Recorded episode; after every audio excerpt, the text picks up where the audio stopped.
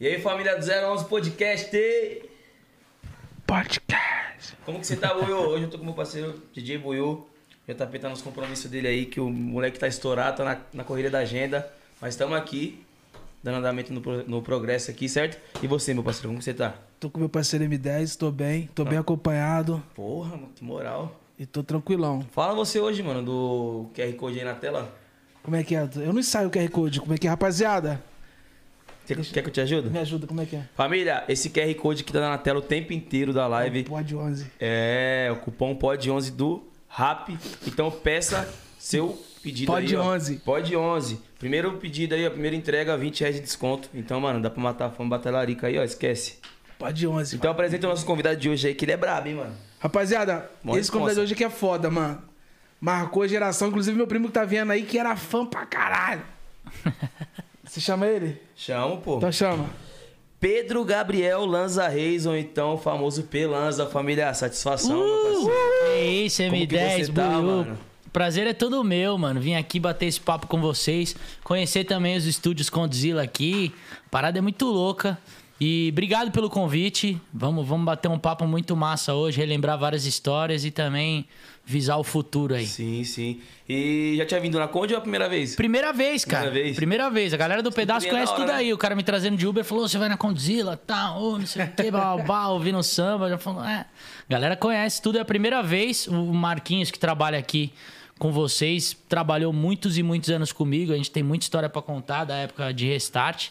É, mas fiquei muito feliz, velho. Tô, tô, tô muito contente de conhecer aqui um, um puta estúdio, uma puta infraestrutura. Todos os artistas daqui também são nacionalmente conhecidos. Então, Sim. pra mim, um prazer poder estar aqui com, ti- com, E é um com vocês aí. receber você também, né, mano? Você é louco, prazer enorme.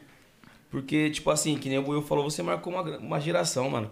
E, tipo assim, eu era bem, tipo, não, não bem mais novo, porque, que nem eu falei pra você antes da gente começar aqui, mesma geração também, são 94, são 92, mas eu acompanhei de perto também, via o sucesso que vocês faziam.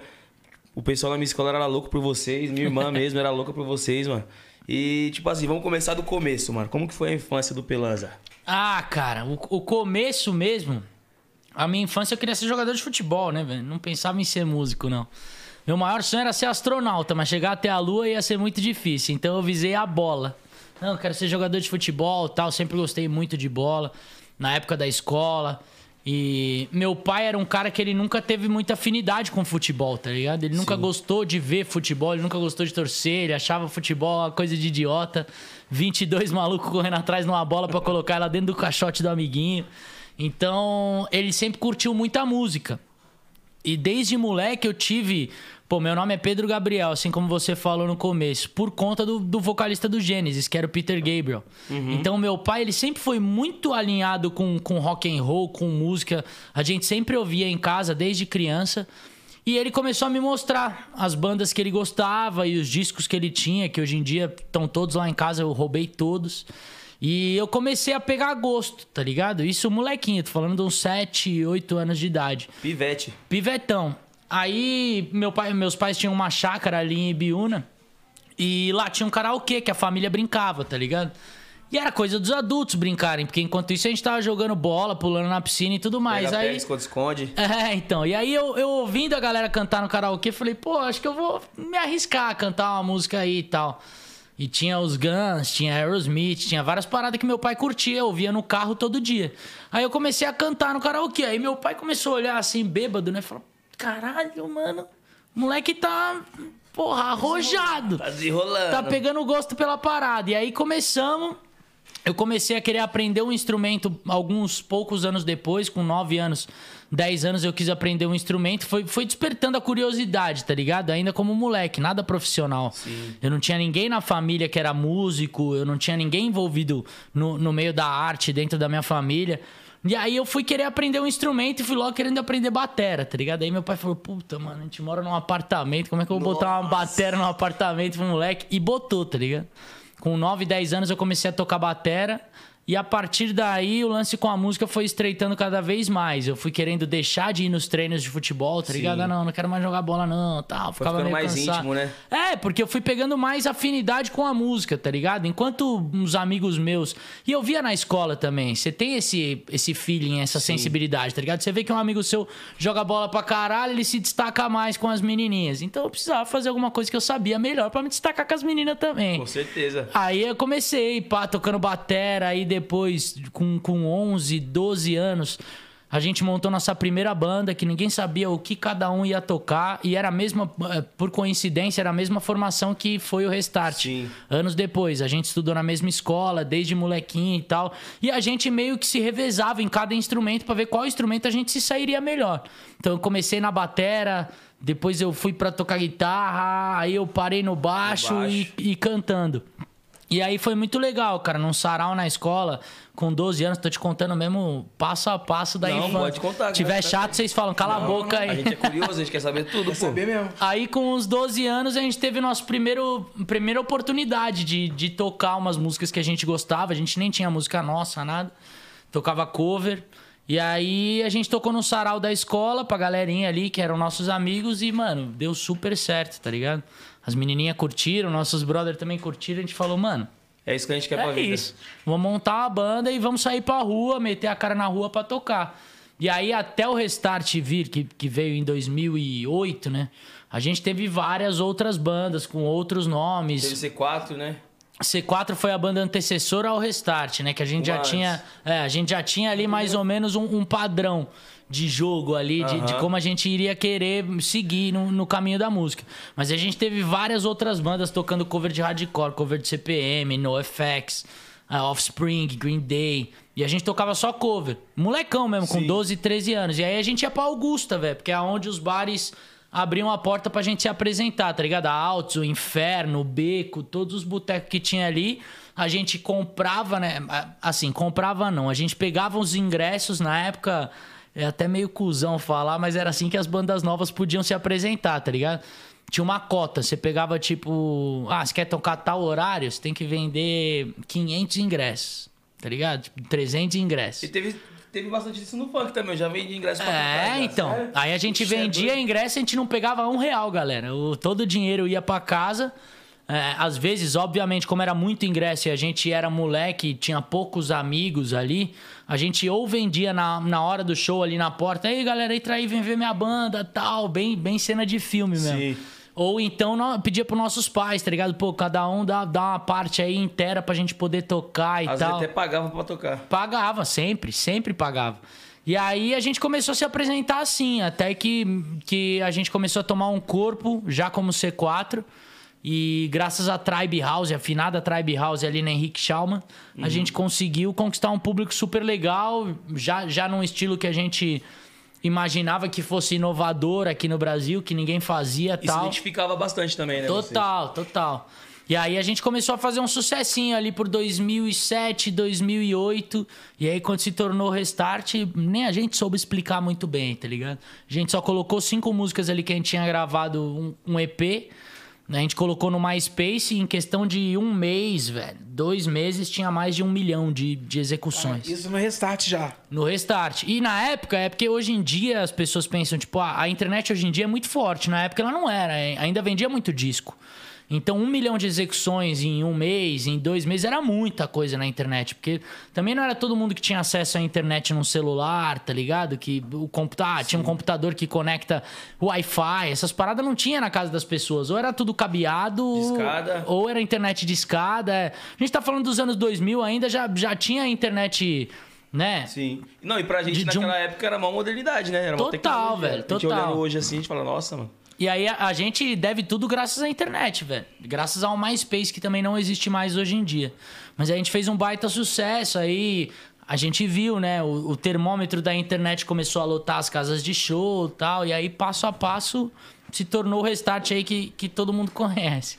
Caramba, esse, mano. Esse, essa, essa- esse, esse número alto antigamente lá, o que levou a Restart, já o executor do EP que você falou, que você fez o EP e explodiu. Da onde surgiu o nome Restart? Cara, o nome é é muito engraçado porque a gente tava passando por uma fase de recomeço também, né? Então o, o nome não veio por causa disso, mas também veio a calhar. Coincidentemente, ele, ele ficou super, super, assim, legal pro momento que a gente tava passando. Mas veio de um videogame, velho. A gente tava jogando videogame, a gente era viciado em jogar game, tá ligado? E aí, numa das partidas aí de Bomba Pet, PlayStation 2, tá Sim. Eu tava perdendo e, e era um dia que eu só perdia. E eu não, não só perco, não, galera. Às vezes eu ganho, eu não sou tão ruim assim, não. Mas aí eu falei pro Pelu, falei, porra, aperta o restart aí que eu não aguento mais perder, tá ligado? Foi só, tipo, um um momento, assim, pra dar uma descontraída. Aí a galera olhou e falou, pô, a gente tava procurando nome pra banda e tinham diversos nomes, dos mais esquisitos aos mais Da hora. é, legais. Só que Restart, quando bateu ali, todo mundo ouviu e falou, porra, Esse é o nome. um nome massa, tá ligado? A gente também já vem de uma geração conectada, tá ligado?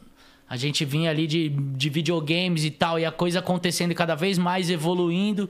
E a gente falou, cara, tem tudo a ver, eu acho que com. Até com a proposta que a gente quer passar e o lance do recomeço que a gente tava na nossa carreira, de outras Sim. bandas passadas e tudo mais. E aí virou restart. Aí a gente começou tal. Começamos a trabalhar no nome, mas sem o lance das roupas coloridas, tá ligado? Sim. As roupas coloridas foram vir depois numa brincadeira que, mano, se eu contar pra vocês, vocês não, não vão acreditar. Não, pode contar, pô.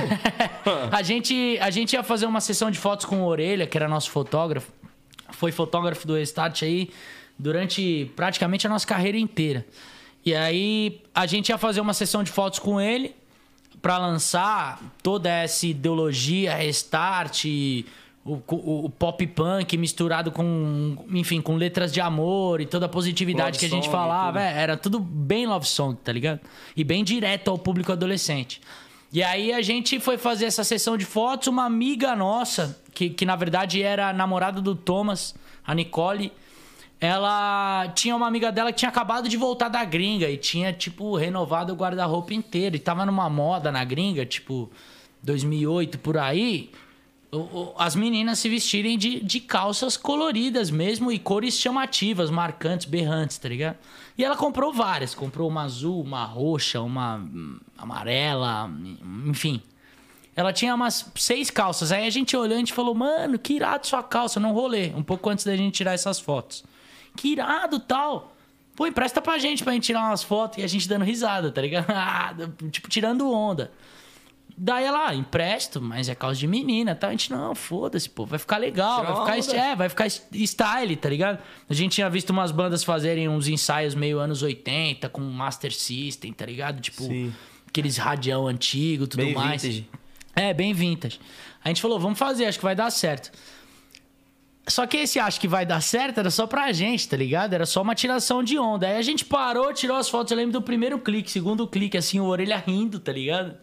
Aí quando ele mostrou, a gente se olhou e a gente começou a rir. A gente falou, puta, mano, engraçado, divertido, tá ligado? Mas divertido pra gente. Será que a galera vai curtir ou vai achar bizarro? A gente tinha esse pensamento. Ah, ficou da hora, mano. Vamos lançar assim e tal. É um ensaio de foto. A gente vai fazer milhares deles. E vai ficar esse meio anos 80.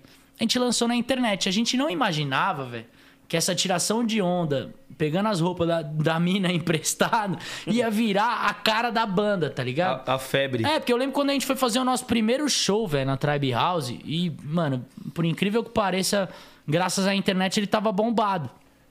Tinham lá, sei lá, 500, 600 pessoas, que pra gente, só pra gente, era uma coisa diferente, tá ligado? A gente foi fazer nosso primeiro showzinho, mó galera. Eu lembro quando a gente subiu no palco os instrumentos, a gente olhou.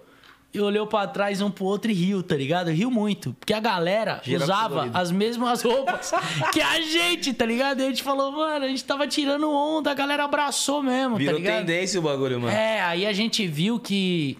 Puta, esse bagulho vai virar forte. Acho que, acho que vai ser uma, uma nova onda aí, tá ligado? E a gente não tinha isso na cabeça. Então o visual veio sem querer e até acabou tomando a frente, né? Sim. Em, em muitos quesitos. Eu lembro de molecadinha. Que, tipo, criança que vinha no nosso show e não sabia nem cantar as músicas, só se encantava pelas roupas que a gente vestia. Então foi muito legal também. Acho que a gente acabou, de uma maneira ou de outra, iniciando uma molecadinha diferente, tá ligado? Que curtia Sim. outros estilos musicais, a gostar de uma banda. Tipo, uma banda de pop rock tocando ali. Então foi, foi, Sim. foi bem do caralho, velho. A gente pirou.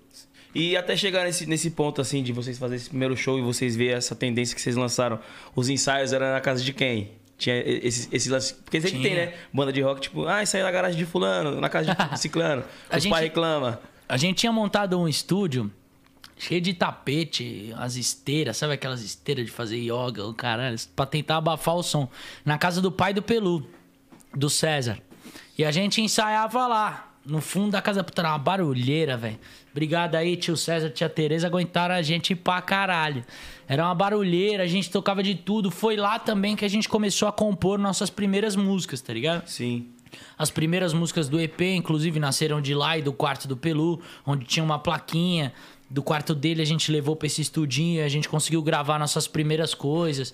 Bem história de, de banda mesmo. A gente, a gente começou nessa parada de não ter quem investia, tá ligado? A gente não veio de uma família rica, a gente No não sonho tinha... mesmo, né? Não tinha É. nenhum integrante da banda com dinheiro. Não, não tinha. Não vou falar também. a- a eu nunca passei perrengue na minha vida. Sempre meu pai conseguiu pagar a escola pra mim, pra minha irmã, tá ligado? Conseguiu dar uma vida super legal pra gente. Mas ninguém tinha berço de ouro. Então.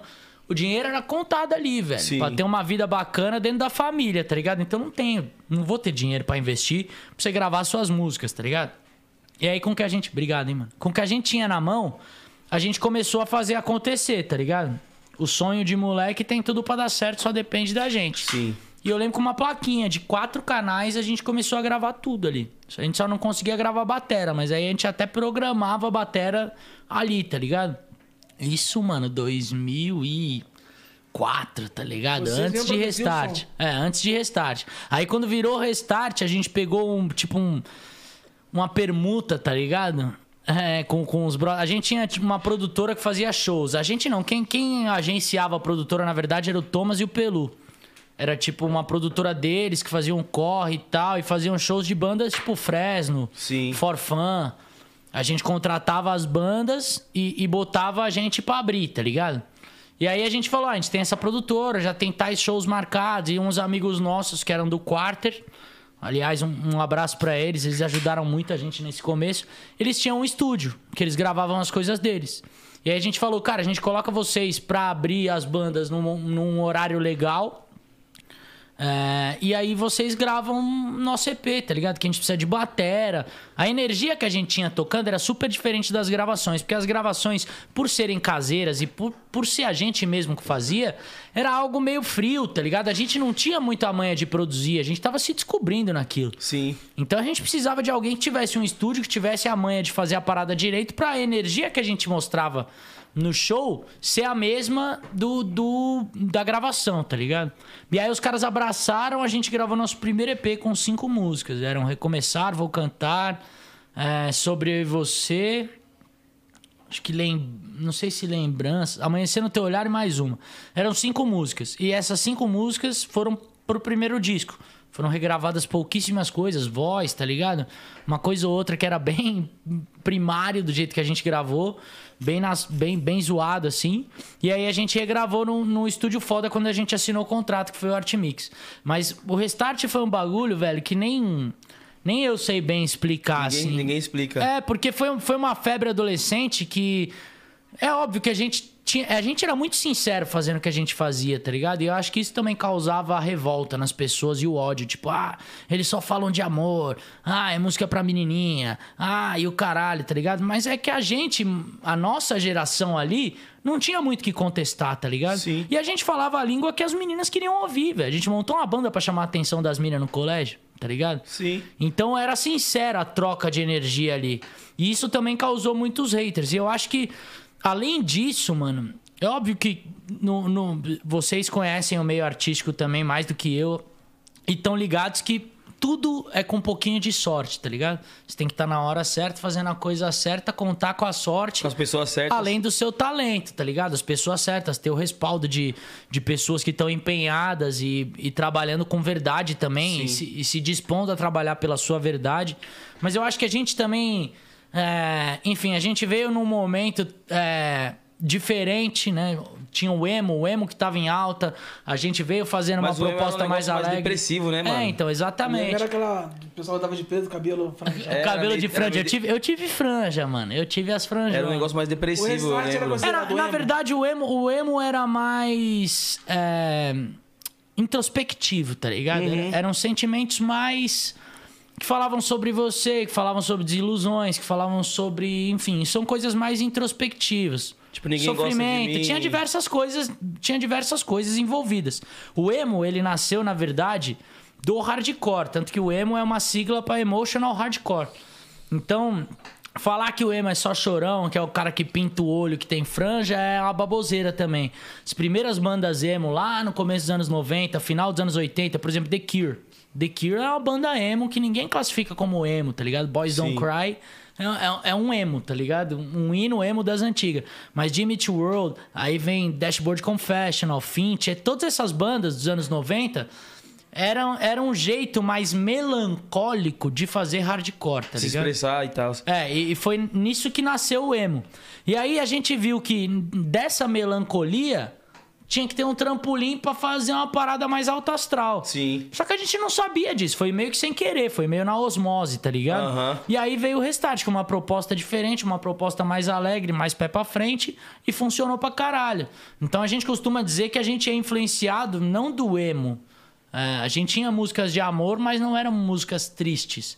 Eram músicas mais alto astrais. Então a gente é mais influenciado do pop punk, tá ligado? Do Blink, do, do Green Day, até da, no- da nova, nova fase do Green Day aí, né? Dos anos 2000, do All Time Low, de todas essas bandas é, pra, pra que fazem um som mais, mais pra frente, tá ligado? Mais alto astral. Então o Restart veio também inovando no, no- no jeito de fazer rock no Brasil. Goste as pessoas, gostem ou não, fo- foi essa a realidade. Sim, mano. E, tipo, que nem eu falei pra você, eu acompanhei bastante. Eu sempre fui funkeiro, tá ligado? E, mas, tipo assim, mano, eu andava com aquela. aque- Eu botava elástico na calça, botava meia na canela, aquelas calças de tactel da escola. e, tipo assim, os moleques, mano, que andava comigo, via, tipo, os moleques vestidos, tipo, de restart e tirava. Só que meu melhor amigo gostava de restart e and- andava igual. Então ficava eu meio chave andando do lado do moleque vestido de restart. Aí, mano, um bagulho que eu percebo hoje em dia, através do cancelamento, o pessoal hoje em dia eles não falam tanto o que eles queriam falar, não são tão agressivos quanto eles queriam ser. Mas na época não tinha muito essa coisa, então o pessoal era bem pesado, pegava bem pesado com vocês, Como é mano. que eles reagiam? É. Atacavam o restart? Na época não tinha nem a cultura do cancelamento, né, velho? Isso é uma parada nova que a gente fala de hoje em dia.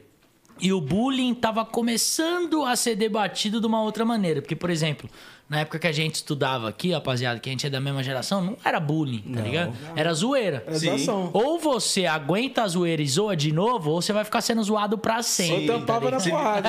É, se ficar puta é pior, era, era assim na época. E aí a, a questão tava sendo debatida de uma outra forma ali. Eu acho que a mudança de chavinha tava sendo ali.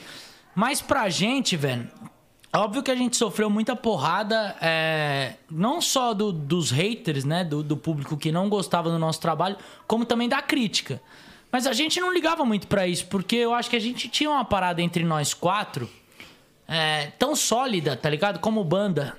Tão sólida que, que as pessoas falavam, a gente ainda tirava onda e dava risada com isso, tá ligado? A gente não se importava muito, a gente tava muito focado, velho. Eu, eu até costumo falar isso. Falei até nos podcasts aí que eu fui ultimamente, no Vênus, por exemplo. E falo com os meus amigos, tá ligado? A gente era tão. Eu falei até isso com o Pelu e com o Koba. A gente era tão profissional que nem a gente se dava conta do nosso profissionalismo na época. Porque a gente só tinha 16 anos, tá ligado? Sim, 17 eram anos. bem jovens. É, só que a gente era tão focado, mano, tá ligado?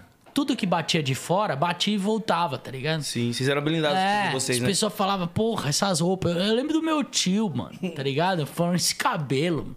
Essa porra desse cabelo aí, é um pega rapaz, é pra pegar e fazer chupeta. Ficava me zoando, tá ligado? Pegar a franja. Eu falava, não, porra, eu gosto, mano. Eu imito os caras da gringa. Os caras. Olha lá, ó. É. Então, Esse estilo aí, vocês adqui- adquiriram porque quiseram pra, mano, vamos fazer uma quis. doideira aí, vamos... Todas as ideias do restart, velho, partiam da Cara, cê- gente. cê- cê- a única coisa que mudou em você foi a barba, mano. E uns quilos a mais, né? Que eu era um, um pau de varatripa do caralho. Ah, pô, nessa época eu tinha 18, 19 anos. Molecão mano. de É, tudo, molecão. Mas todas as ideias que, que, que você vai ver de identidade visual, tudo partia da gente, tá ligado? Não teve nenhum empresário que veio, botou dinheiro e falou: ah, vocês têm que se vestir assim, porque isso vai dar certo. Não. Até quando a gente pensou, que foi que eu falei na Sim. primeira sessão de fotos, era um tiro no escuro. A gente não sabia se ia dar certo. Deu certo porque a gente tava no lugar certo, fazendo a coisa Sim. certa e contando com um pouquinho de sorte. Talento a gente sabia que a gente tinha o nosso. Sim. Tá ligado? Gostem as pessoas ou não. Mas essa, essa época do restart foi, foi muito foda, tá ligado? De, de questão de febre mesmo, e os cabelos, tá ligado? E a galera olhava, e a galera mesmo falava, pô, esses cabelos aí E era um mudou. pra pra manter esse cabelo aí, né, mano? Era foda, velho. E mudou a, a moda nos anos 80. A gente falava, foda-se, tô nem aí pra moda, tá ligado? Eu gosto do meu jeito de ser. Então a gente era muito profissional e muito sólido, tá ligado? As coisas, as críticas que vinham. é, por incrível que pareça, porque nem eu mesmo sei explicar, rapaziada, tá ligado? Hoje em dia, eu acho que se eu recebesse tanta crítica quanto eu recebia na época da banda, eu ia mandar todo mundo se fuder todo, mundo- toda semana, tá ligado? Sim. Tipo, ah, vai tomar no cu, mano. O cara tá falando mal de mim e tal, não sei o quê. E na época, não, eu absorvia e tratava de um jeito muito profissional. Sim. Com uma maturidade que não sei explicar, tá ligado? Foi Deus que botou a mão ali e falou, menino, fala a coisa certa, tá Fica ligado? de boa. Eu lembro do VMB, o primeiro VMB que a gente, enfim, levou todos os prêmios, tá ligado? É, a galera vaiou muito a gente, mano. Muito a gente, tá ligado? E aí eu subi no palco e agradeci as vaias das pessoas. Tá ligado? Meu pai veio falar comigo, nosso empresário veio falar comigo, falou, tipo, me parabenizando. Falei, mano, eu nem sei o que eu falei, tá ligado? Dez minutos depois, eu falei, nem sei o que eu falei. Nem Deixei lembro. a emoção falar e falei. E por incrível que pareça, eu tive uma maturidade que hoje eu não teria, tá Poderia ter ligado? chegado e falava, vai tomar todo mundo no seu É, cu, essa porra O que já era a minha verdade, o que era a minha vontade, não a minha verdade. Era a minha vontade era fazer isso, mandar todo mundo se fuder e falar, tá na minha casa aqui, ó. Quem não quiser vai lá buscar, tá ligado? Mas enfim, eu, eu tive uma maturidade que eu, eu também não sei explicar, tá ligado? E é uma parada que a gente era tão focado, velho. Tão focado em fazer acontecer. E, e não, não em fazer sucesso e ganhar dinheiro, tá ligado? Porque isso Sim. eu acho que é muito superficial e é muito subjetivo, tá ligado? Sucesso pra mim pode ser diferente do sucesso pra você, do sucesso pra outras pessoas. Pra outras pessoas, sucesso pode ser dinheiro e fama. Pra mim, sucesso é fazer o meu som chegar cada vez mais longe, tá ligado? Então, se as pessoas forem ouvir minha música lá na, na puta que eu pariu, pra mim, isso já vai ser sinônimo de sucesso, tá ligado? Sim. Então ele é subjetivo, pra cada pessoa é uma coisa. E a gente só queria espalhar o nosso som, tá ligado? Aham. A gente não precisava ganhar dinheiro, mano. Eu, hum, tá ligado? Óbvio que você quer ganhar dinheiro, quer comprar seu carro, quer pá, andar com os Mas essa não era a diferentes. real ambição de que vocês tinham. Não, a gente só queria mostrar pras pessoas o nosso som, velho. Fazer todo mundo ouvir o nosso som. Então tocar, tá em primeiro lugar na rádio, como a gente fez diversas vezes em 2010, 2011, 2012. Era irado, tá ligado? A gente ouvia a rádio só pra ver a nossa música tocando, tá ligado? Tipo, esse orgulho que bate, tá Sim, ligado? De falar, sim. puta, dediquei tanto tempo Olhar pra trás e ver tudo que você passou. Sacou? E dediquei tanto tempo da minha vida e tanto tempo do meu trampo. Passei horas no estúdio, tá ligado? E pouca gente vê, né, mano? As pessoas acham que vida de artista é fácil e não é, tá ligado? Dediquei tanto tempo da minha vida a essa porra e essa porra tá acontecendo, tá ligado? Isso é muito gratificante, velho. E a gente só pensava nisso. Óbvio que a gente desfrutou do dinheiro, desfrutou da fama, fez várias cagadas no meio do caminho, Uhum. mas acontece, tá ligado? Foi uma época muito boa, mano. Me orgulho muito dessa época. é normal também, né, mano? Fazer umas cagadinhas, ainda mais por ser jovem, mano. Que Eu gente- faço até hoje, porra. 30 anos nas costas, uma cagada por semana, minha mulher briga comigo. Ih, normal, mano. Nada novo sob o sol. Conta pra mim, como é que é nessa época lidar com essa fama toda, ô Pedro? E como é que você reagia aos fãs, mano? Cara, eu Muito assédio? era foda. Na época do restart aí que a gente estourou, era foda. Mas é, eu procurava não me prender a isso, tá ligado? Até o Marquinhos que trabalhou com a gente, ele sabe, ele pode falar melhor. Eu tentava ser o mais natural possível. É óbvio que tinha diversas vezes que eu tava doidão, tinha diversas vezes que eu tava cansado, tinha diversas vezes que eu tava animado, enfim. Era um mix de várias Tinha emoções. dia que tava tá puto. Puto, exato. Sem dormir e o caralho e tal. Só que eu tentava tratar com naturalidade o carinho que as pessoas mostravam, tá ligado? Tinha gente que não tinha limite, mano. E também eu, eu sou fã de muita gente, tá ligado? Eu acho que se eu encontrar, sei lá, os caras do Blink, como eu já encontrei, eu virei uma criança, tá ligado? Quando eu encontrei o Travis, eu virei uma criança. Se eu encontrar os, sei lá, o Axel Rose, o Slash, eu vou rasgar minha roupa, vou puxar cabelo, tá ligado? Então eu procurava entender esse sentimento que as pessoas têm e que às vezes quando você tá de frente com o seu ídolo, você não consegue Conter, se né? controlar, se conter, tá ligado? E, e com o Restart era assim, era muito frenético. E a partir do momento que você se comporta de uma maneira e, e grita e vê que várias pessoas abraçam a sua ideia de ah, vamos bater aqui no vidro pra chamar a atenção deles e tal. É óbvio que você se assusta, mas você entende, porque se você tivesse no lugar das pessoas, acho que faria a mesma coisa, tá ligado? Mas é, a gente passou por umas situações assim meio sinistras, de correria em shopping, quebrar vidraça, de quase derrubarem a van, tombarem a van, tá ligado?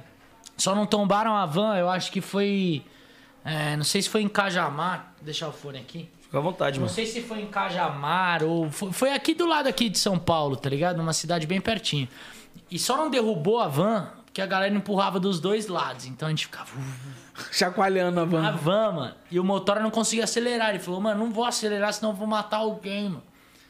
E aí, segurança, tipo, do local, falando, para, tal, e não sei o quê. E foi bem sinistro. E a, a galera, a gente mesmo, a gente ficava na- nos vidros da van, tá ligado?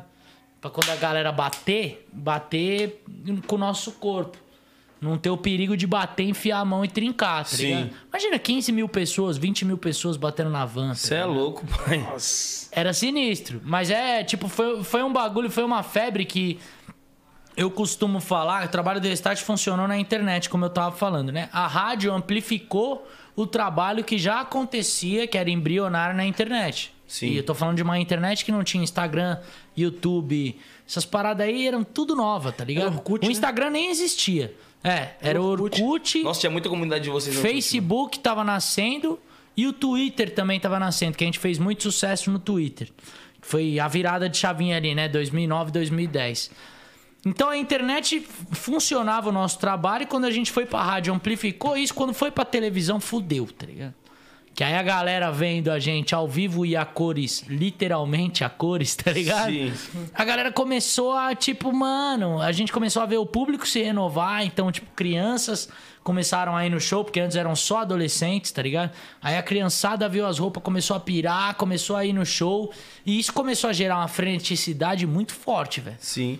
Tá ligado? E ai, todos os programas de TV, quero restart aqui, quero restart aqui. Então a gente fazia a semana inteira de televisão e quinta, sexta, sábado e domingo, quinta, sexta, sábado e domingo, show, tá ligado? Era muito louco, mano. E aí a gente começou a ver o público também ensandecer né, nessa questão, as meninas principalmente, tá ligado? E a gente tinha que saber lidar com isso, mano. Não, não adianta o artista é, renegar seu público por esse tipo de demonstração, tá ligado? De carinho, ficar puto, tipo, ah, a menina invadiu o palco, puxou seu cabelo e tal, e aí você Rasgou fica puto, é, ou, ou invadir hotel e tal. Mano, isso é normal, tá ligado? Isso é normal pra quem. A gente se sujeitou a estar exposto 24 horas por dia. A gente quis ser artista. A partir do momento que você quer ser artista, você tem que saber lidar com as consequências que o mundo artístico vai te trazer, tá Sim. ligado? Então a gente era bem, assim, entre nós quatro, né? A gente conversava bastante pra não sair do ponto, nada destemperar muito, tá ligado? Óbvio que eu destemperei quando o moleque invadiu meu carro, que eu xinguei. Era pra falar, chupa minha rola, eu falei, chupa meu cu. Enfim, tá ligado? Tiveram vários. É, vai tomar no cu com chupa minha rola, virou chupa meu cu. Várias situações que, que às vezes a gente não. Era tanto cansaço também mental que a gente não tinha capacidade de discernimento das situações, tá ligado? Eu acho que o meu maior aprendizado depois de velho, né, que eu me considero agora um, um adulto, né, não, não um adolescente, foi esse- essa capacidade de discernimento, tá ligado? De entender o momento que a galera saía da escola pra ver a gente no estúdio. E a gente saía da turnê pra ir pro estúdio e tava cansado e tal. Mas você, como artista, você não tem esse direito, tá ligado? De você não tem esse cansado. direito de destratar seu público, de estar cansado, de estar puto. Não. Negar uma foto. Você tem que ser você dentro das quatro paredes, seja do estúdio, da sua casa, com a sua família, o caralho, e você ser o artista pra quem você precisa ser o artista. Sim. Pros seus fãs, pro público que te acompanha, pra mídia no geral. é muito difícil, velho. Eu não tive essa capacidade. Acho que hoje em dia eu entendo melhor isso. Mas essa capacidade de discernimento é uma parada que tem que caminhar junto com o artista, tá ligado? Você não, você não pode É. tocar o foda-se, tá ligado? Com certeza, mano. Tirando essa parte aí que você mandou o rapaz chupar seu orifício anal enrugado, teve outra situação que você ficou muito puto? Tipo, o Marquinhos falou que você tomou um tapaço dentro da cara de uma fã. Quem?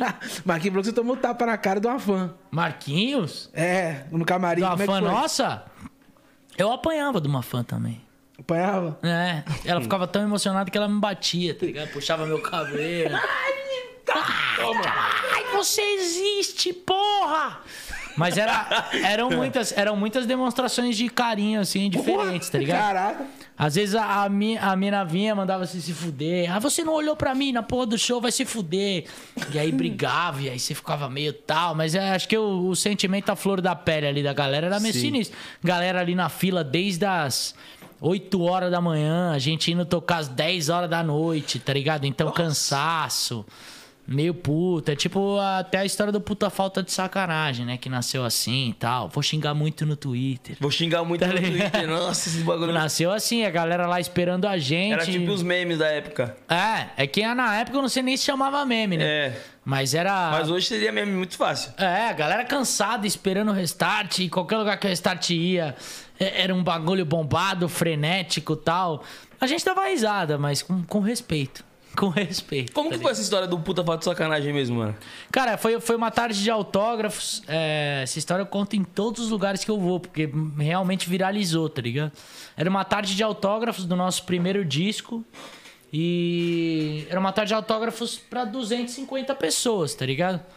E aí tinham mais de 3 mil pessoas esperando a gente. E a gente não fazia ideia que ia bombar tanto, tá ligado? A gente falou, ó, 250, vai ter umas 200. A gente vai vender uns disquinhos tal. Bom, né? Lá na FINAC.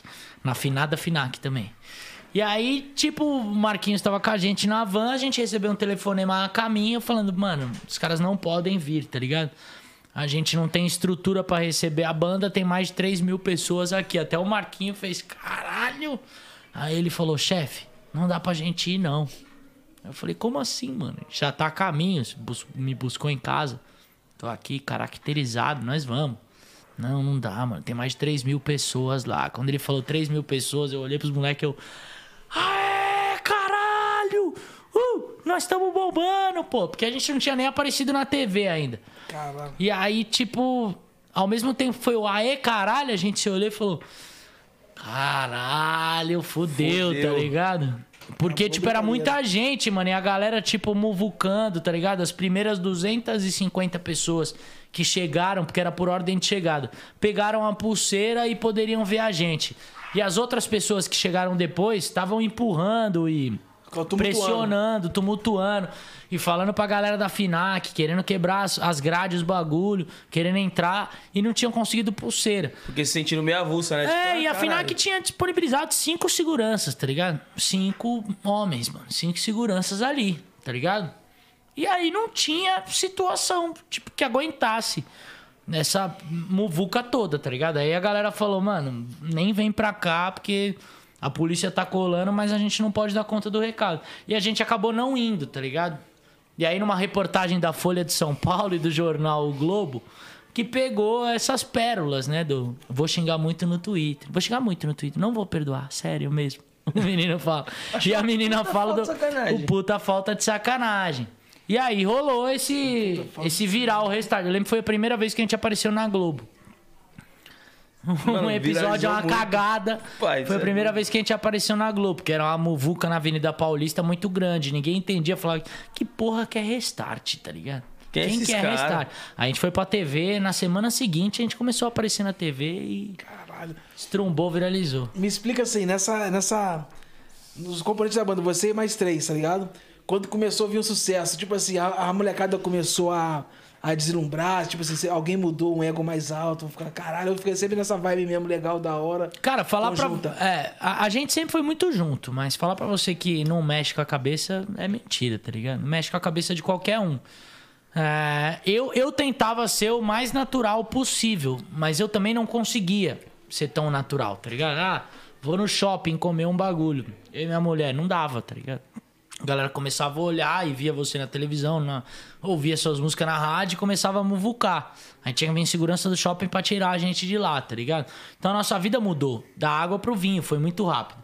Então mexe com a cabeça. A gente era adolescente, mano. A gente perdeu o final da nossa adolescência, tá ligado? A liberdade que você tem como adolescente de, ah, eu vou no boteco tomar com meus amigos, pô. Fiz 18 anos. A gente não teve, tá ligado? A gente tinha que tomar quieto dentro do hotel. Sim. Porque a, a nossa privacidade, é, ela não existia. Vou pegar tá uma baladinha hoje, pegar, pegar umas meninas pra. É, não dava, não dava. Então mexe um pouco com a cabeça, mano. Ah, mas eu acho que os, os principais conflitos que a gente teve em relação a isso foi dentro de nós quatro. Com, com as pessoas de fora, principalmente, eu- tenho, por exemplo, os mesmos amigos desde então, tá ligado? Desde, as desde a minha adolescência, desde a escola. Muitos da escola eu não encontro mais hoje em dia, porque a vida desvinculou. Um foi trabalhar com uma parada, o outro com outra e tal. Mas ainda a gente se fala. Só que eu acho que por estar blindado com a família e com os mesmos amigos, isso deu uma tranquilizada. Agora, entre nós quatro, às vezes a gente brigava por conta disso, tá ligado? É. É, de, de dar uma esquerada besta, tá ligado? Sim. De, ah, pô, você apareceu, você foi num lugar com a sua mulher e você apareceu e saiu em site de fofoca e não pode e tal. E falar, mano, mas eu não quero isso, tá ligado? É os caras que vêm atrás, velho. Os caras ganham dinheiro vendendo notícia assim, tá ligado? Então, a gente bri- brigou bastante entre si, mas conseguiu consertar também tudo entre si, porque a gente, todo mundo passava a mesma coisa, tá ligado? E essa questão de ser privado, de ter uma vida pública, pra adolescente, principalmente, eu acho que é muito foda, tá ligado? Você não poder, tipo, curtir mesmo. Ah, vou viajar um final de semana, vou pra praia tal. Aí você vai pra praia, tem um paparazzi tirando foto sua sem camisa e de sunguinha, de bermuda, tá ligado? Você não tem noção. A gente não tinha noção, foi, foi do dia pra noite. Mas a gente sempre foi muito fiel, velho. Foi, foi um casamento muito, muito sincero, muito verdadeiro entre nós quatro. Então a gente debatia, a gente discutia, a gente brigava, mas conseguia consertar tudo ali entre nós quatro mesmo. Isso, E às vezes também vocês legal. entravam nesses conflitos porque, mano, justamente não tinha pra quem falar. Então ficava vocês quatro, vocês desabafavam entre vocês. Total. Não, e eram as únicas pessoas, por exemplo, os outros três companheiros de banda meus eram as únicas pessoas que entendiam Sim. o que eu passava. Tava na mesma ali, situação que ligado? você. É. E, e, galera, é, é bom falar. O que eu passava não era só a freneticidade dos fãs também. Tinha muita coisa ruim também que vinha envolvida, O que tá seria ligado? essa coisa ruim? Ah, de nego querer tacar coisa em você, de nego querer partir pra porrada. Te- eu já vi nego ficar baixo. puto, é, já vi nego ficar puto, porque a namorada do cara no shopping queria tirar uma foto com a gente. E ficar o puto cara com começar a xingar nós. E a mina do cara falar, não, para, pai. E o cara começar a xingar nós e vir pra cima, entendeu? Então a gente tinha que saber lidar com esses dois lados da moeda. É foda, mano. Sim. É foda. Quando você imagina que você quer que as pessoas ouçam o seu trabalho, que as pessoas consumam é, a sua arte, você não imagina que isso também pode se virar um- um- num lado oposto, tá Sim, ligado? Que as pessoas pessoas que podem odiar. odiar, tá ligado? O, o trabalho que você faz. Mas enfim, a gente que se expõe tá sujeito a isso. Não me arrependo de nada, velho. Eu, eu- obviamente que tem situações na minha vida que eu faria de maneira diferente, mas eu não me arrependo de nada. Tudo serviu de aprendizado. E quando você, tipo, como você disse aí, que você segue com sua mina, ia no shopping, comer um bagulho, você ia caracterizado de pelanza mesmo ou você Não, tentava gente- dar uma disfarçada? A gente ia sem bateria, né? Que a gente costumava falar que a calça era daquela cor porque tinha bateria. Quando acabava, ela fica assim, ó. Sem cor, tá ligado? A gente ia, obviamente, que no, no estilo mais casual. A gente sempre gostou de usar aquelas roupas, tá Sim. ligado? Então usava roupa apertada, cabelo pro lado e tal. E eu, principalmente, nunca consegui esconder muito porque o óculos entregava, tá ligado? Acho que até hoje, eu venho andando no Uber aí, aí de máscara, óculos, os caras falam, mano. No mercado também, esses dias, pô, eu te conheço de algum lugar, velho. E eu de máscara, tá ligado? E você, hum, Aí eu falei, ah, mano, eu tinha uma banda. Ele, ah, mano, é o Pelanza, mano, você é o cara do Restart. Eu falei, é, tal. Ele, pô, eu curtia tal. Então acaba entregando. A gente tinha um estilo muito característico, tá Sim. ligado?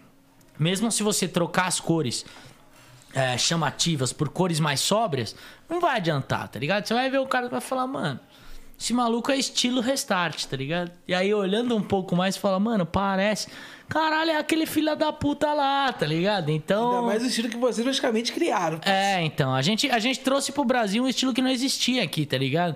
Eu lembro até das vitrines começarem a vender calça colorida e calça skinny pra homem, tá Sim.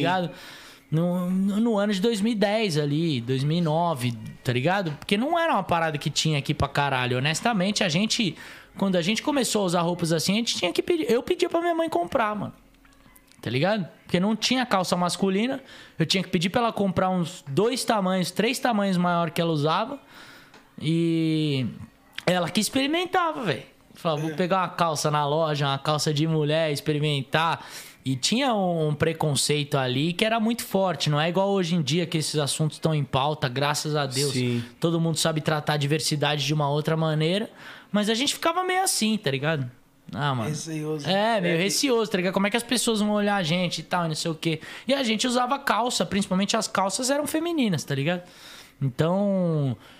Foi uma parada assim que, que a gente acabou criando um, um- um- um- uma nova tendência, um jeito da geração se manifestar, até em roupas, visualmente diferente, tá ligado? E eu acho que foi super, foi super interessante até pra levantar várias bandeiras, tá ligado? A, a gente nunca. Tem uma parada que foi foda, velho, na nossa história, que eu fico.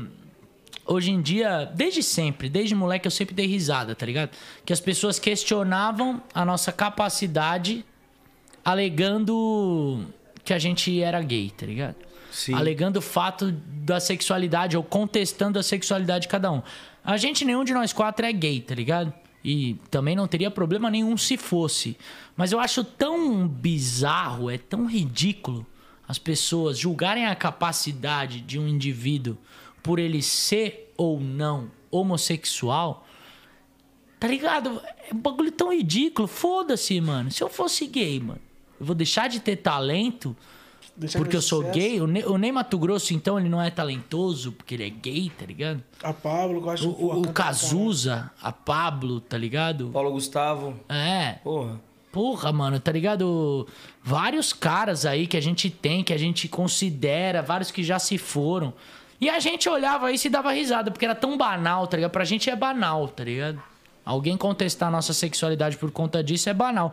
Mas eu acho que o lance do Restart despertou também nas pessoas. Eu acho que foi essa. é, é, Essa isqueirada, tá ligado? Aham. Para as pessoas pararem com isso um pouco, tá ligado? Óbvio que tem muita gente aí acéfalo, né? Que, que tem pouca massa cerebral que ainda julga esse tipo de coisa. Mas, cara, não é por conta da roupa que a pessoa veste, é, Cabelo, que ela não tem talento, ou da opção sexual dela, que, que diminui o talento, ou a capacidade que ela tem de fazer arte. Não, tá ligado? Isso aí não, não tem nada a ver, tá ligado? E a gente, buscando a nossa identidade, a gente olhava pra vários caras dos anos 80, como o Bon Jovi, por exemplo. Os caras do Bon Jovi usavam calça de onça, tá ligado? O John Bon Jovi usava calça de onça, cantando Living on a Prayer, tá ligado? E ninguém falava que o cara era boiola, tá ligado? E por quê, mano?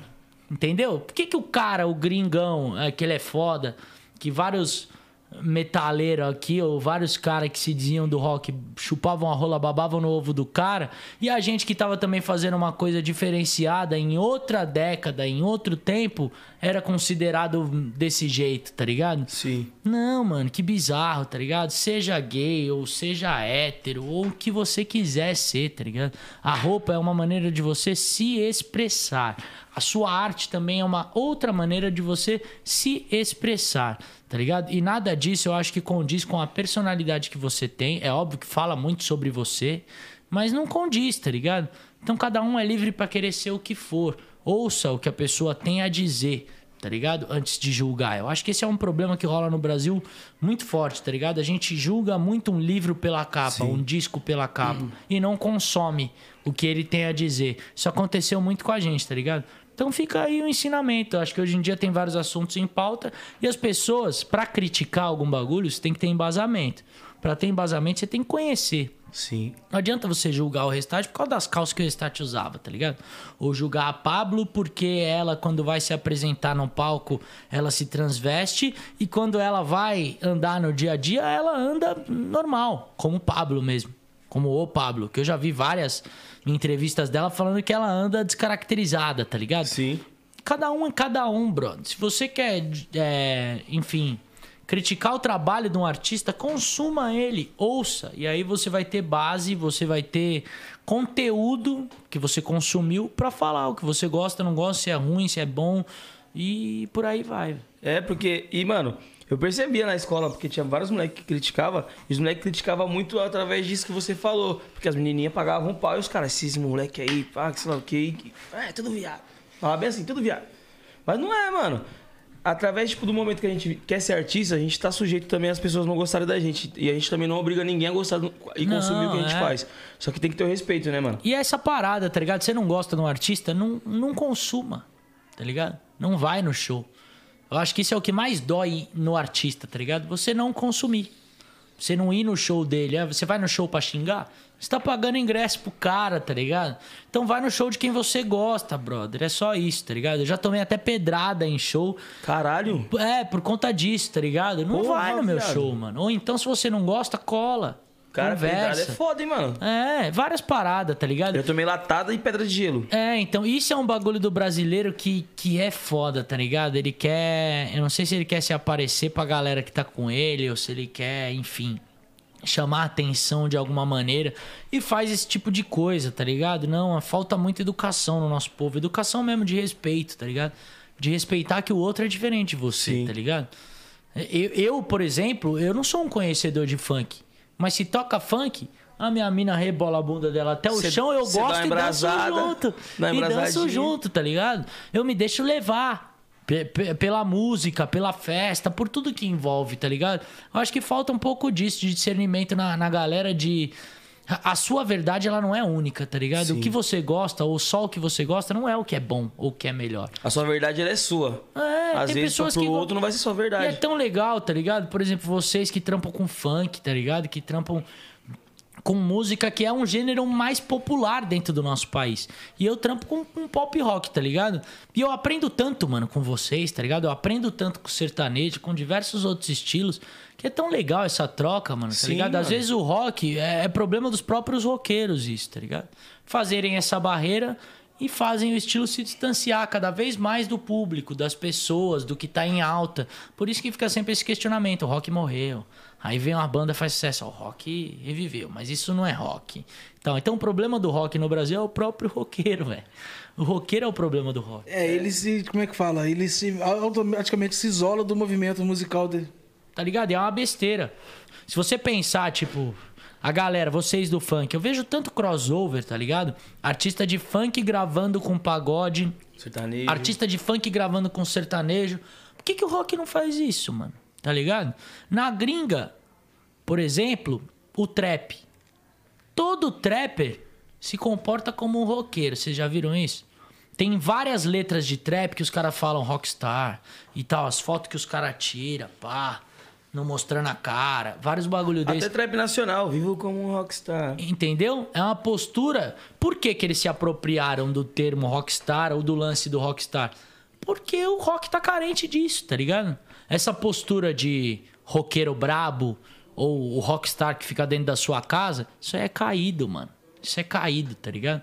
E o trap mesmo tá se apossando disso, tá fazendo um baita de um sucesso. Tem vários artistas de trap nos Estados Unidos que gravam com roqueiros, tá ligado? Vários artistas pop que, que gravam com vários roqueiros. E é isso, mano. Eu acho que falta isso no Brasil. Falta, falta o rock se abrir um pouco mais, tá ligado? E fazer esses crossovers. Tipo, uma, uma união, né, mano? é, gravar com artistas diferentes, tá ligado? Fazer uma música que seja mais universal, trazendo a minha identidade, vamos supor, eu Sim. gravo com vocês, eu coloco a minha identidade, vocês colocam a de vocês. No fundo vai sair uma coisa legal, tá Vai ligado? ficar foda. Verdade. Nem pro funk, nem pro rock. Vai sair uma parada nova, inovadora, bacana, que a galera vai curtir.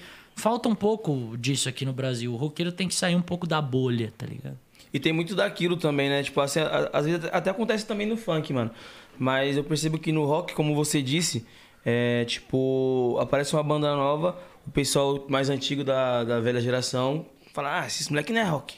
Essa, essa nova geração tá acabando com o rock. E acontece às vezes também no funk com a gente. Pô, esses moleques da, da nova geração tá cagando com o É, funk. então. Mas isso não é nem um problema do gênero, né? Que a gente tava falando do rock em especial. Você falou do funk, M10 e tal. O lance é um problema do brasileiro um pouco, tá ligado? O gringo não tem muito essa parada, tá ligado? É uma vaidade, né, mano? negócio. É, sacou? a gente não é muito receptivo com o novo.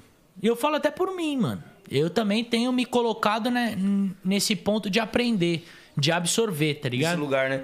É, o- o- nesse lugar, de, de ouvir o, o novo rock, de, de ouvir as bandas novas e trazer um pouco desses elementos pra mim, tá ligado? Eu fiz uma música com meus parceiros semana passada que ela é um, um trap com, com rock, tá ligado? É um pop rock, porque eu sei fazer letras de pop rock, mas ela é um trapzinho, tá ligado? Sim. as batidas, as programações e tal. E eu acho legal, mano, misturar. A gente misturava há 10 anos atrás. é, em, em outros tempos também, tivemos Los Hermanos que misturou música popular brasileira com rock and roll. Então, tanta coisa legal vem dessa mistura. O Brasil vem de uma mistura, né? O Brasil, mano, é. Pô, O samba é uma mistura total. É, tá ligado? A gente, o nosso povo, a gente tem, mano, imigrantes que vieram pra cá de tudo quanto é lugar do mundo, tá ligado? Isso fez a cultura brasileira se fortalecer e ser tão plural, tá ligado? Sim.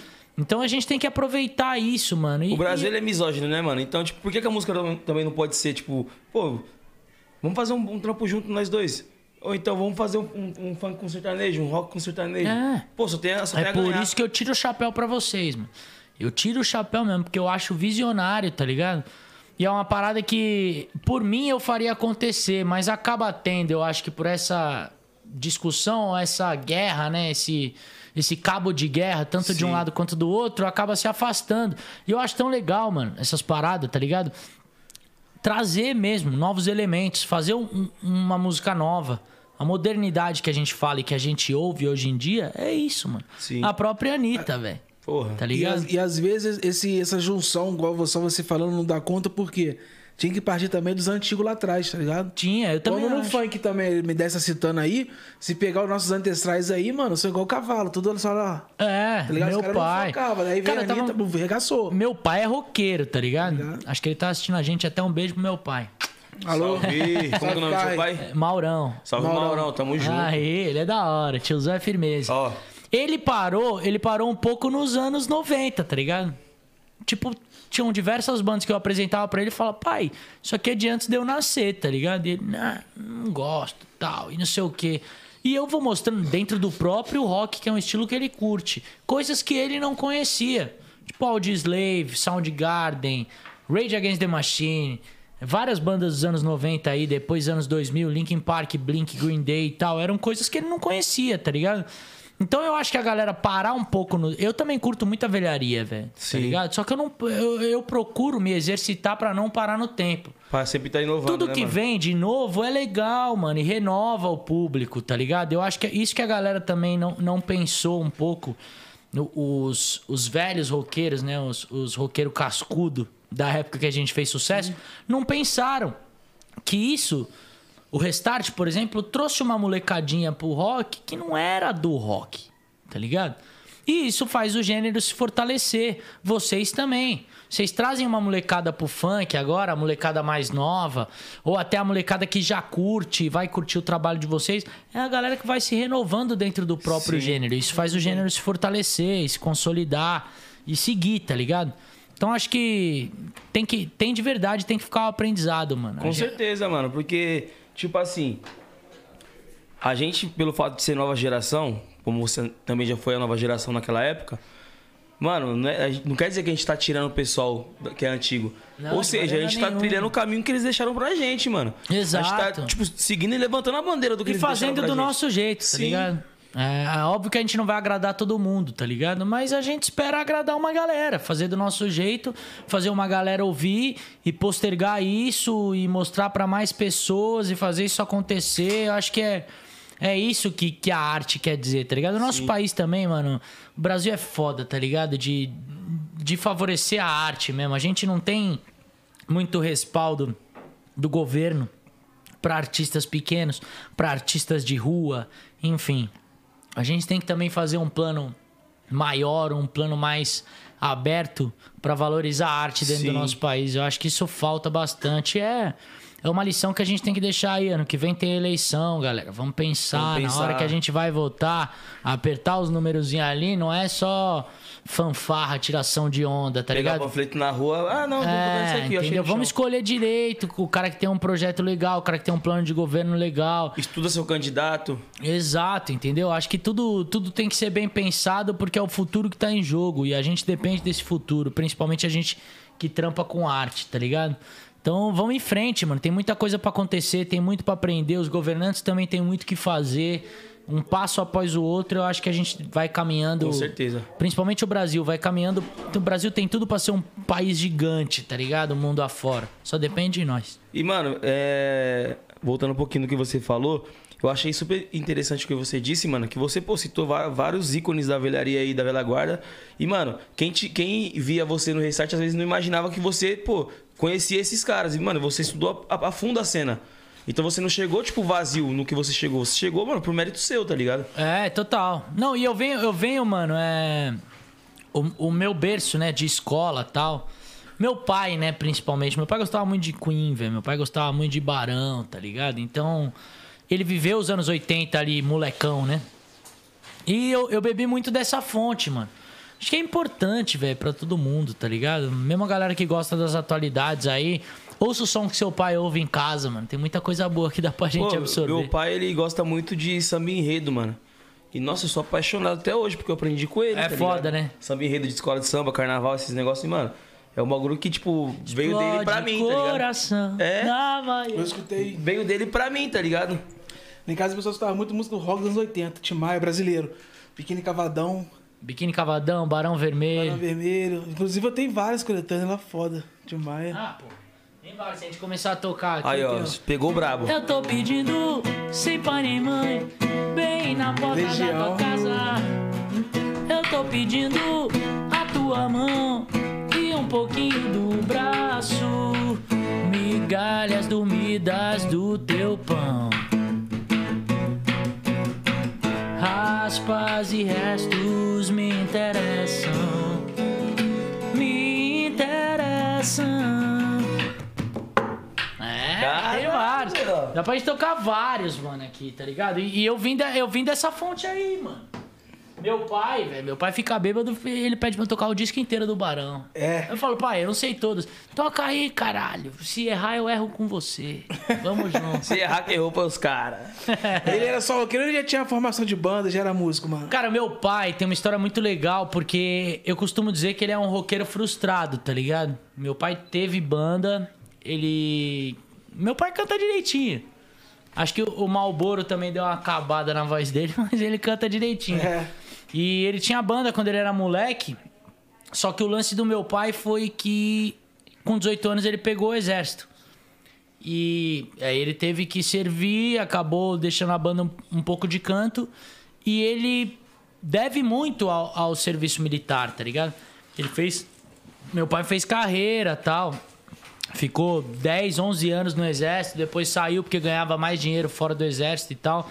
Mas ele estudou pelo exército, então esse lance de ter que ser militar, ter que servir, né, a dedicar a vida ao, a- a- ao exército e tal, acabou barrando esse sonho nele. Então, quando eu, quando eu era moleque e eu contei pra vocês aqui que eu comecei a despertar esse interesse por tocar um instrumento e tal, foi quando ele olhou e e ele se viu meio realizado em mim, tá ligado? Falar, puta, que da hora, mano. tá Meio que ligado? tipo um legado que você tava seguindo É, dele. Tipo, o que eu não pude fazer, o sonho que eu não pude realizar, o moleque se pá, tem tudo pra pra acontecer, tá ligado? E ele via em mim, é, ele via em mim um talento que eu não tinha na época, tá ligado?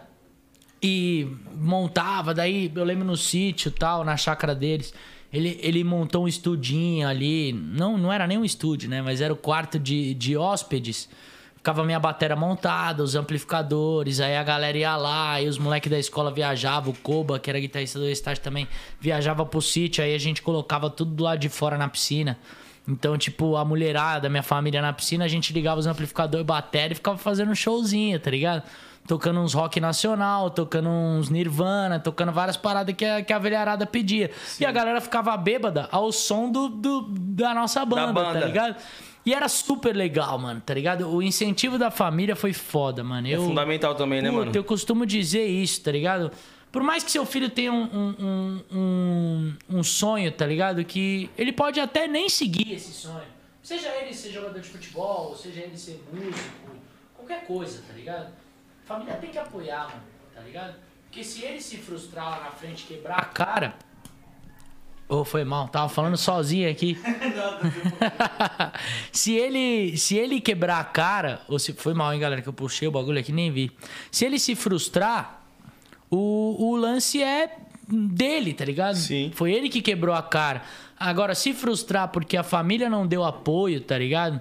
Eu tive, eu tive um brother que tocou comigo, mano, que, que foi meio isso, tá ligado? E o pai dele era amigaço do meu pai e tal ele tinha tudo pra ficar na banda com a gente, na época da Restart e tudo mais. E aí o pai dele não gostava, é, enfim, de, de alguns lugares que a gente tocava, de alguns tipos de comportamento e tal. E aí ele acabou barrando o filho pra não ir nos shows, tá ligado? Tipo, não, não quero que meu filho frequente esse tipo de local, não quero que ele, enfim, cole nesses lugares ou tenha contato com esse tipo de pessoa tal. E aí barrou o moleque de, de ter uma banda, tá ligigado? E isso é muito pior, tá Você ligado? botou tipo uma barreira, né? É, porque imagina você vendo, tipo, se alguém da sua família não apoiou, daí você vê e fala, puta, mano, podia ter feito sucesso junto com os caras, tá ligado? Podia ter, ter feito um monte de coisa e não fiz porque meu pai não quis, tá ligado? Não, mano. Família tem que apoiar, velho. Eu, se eu tiver um filho, tudo que meu filho quiser fazer, vou embarcar com ele, tá ligado? E a partir do momento que ele não quiser mais, aí beleza. Porque a gente tem que Vamos deixar. buscar um outro nicho pra. A gente pô, cria um filho pro mundo, né, mano? Deixa ele escolher o que, que ele quer Deixando fazer. O que ele quiser fazer, vai fazer de melhor, mano. É isso. Total, sacou? tá E, mano, você Deixa falou, tipo, dessa relação sua com seu pai, com sua família. E quando o pessoal da sua família, seu pai também, quando viu que, tipo, a, a, a banda Restart, mano, acendeu, explodiu pro, pro Brasil, pro mundo, qual que foi a, a reação da sua família dentro de casa, mano?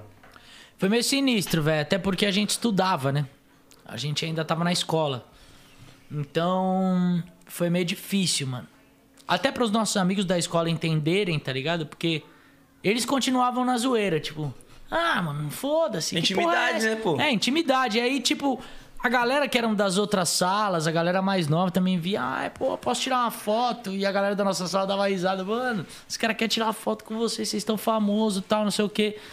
Enquanto era controlável, tudo bem. Só que teve um momento que a gente não conseguia mais ir pra escola porque a gente tocava, tá ligado? A semana inteira. Tipo, tinha show de quinta, sexta, sábado e domingo, às vezes de quarta. Aí tinha que ir pra rádio, tinha que fazer algum bagulho, tá ligado? E a gente não, não tinha tempo pra ir pra escola, mano. Ou ia varado, dormia na aula. Puta, a gente se fudeu pra concluir, tá Sim. ligado? E aí o lance foi esse. Foi tipo, o- os nossos pais, no começo, é, principalmente a minha mãe, eu falo dos meus pais, né? Mas as nossas mães eram meio relutantes com a questão da escola, tá ligado? Até porque, beleza, a gente tinha um contrato assinado, a gente tava trabalhando e tal. Mas tinha que estudar. É, tem que estudar, tá ligado? Você não vai ser ninguém se você não estudar, mano. E a gente teve que tentar conciliar isso, até quando deu, tá ligado? Mas a partir do momento que não dava mais, que a gente tentava trazer trabalho pra casa e tal, os pais começam a olhar de um jeito que ficam meio preocupados, tá ligado? Fala, puta, ele não tá indo pra escola e tal, e aí conselho tutelar e tudo pode fuder, tá ligado? E a música, puta, e música no nosso país, que é questão, aquela questão que a gente tava falando. Não tem incentivo, é meio que um tiro no escuro, tá ligado?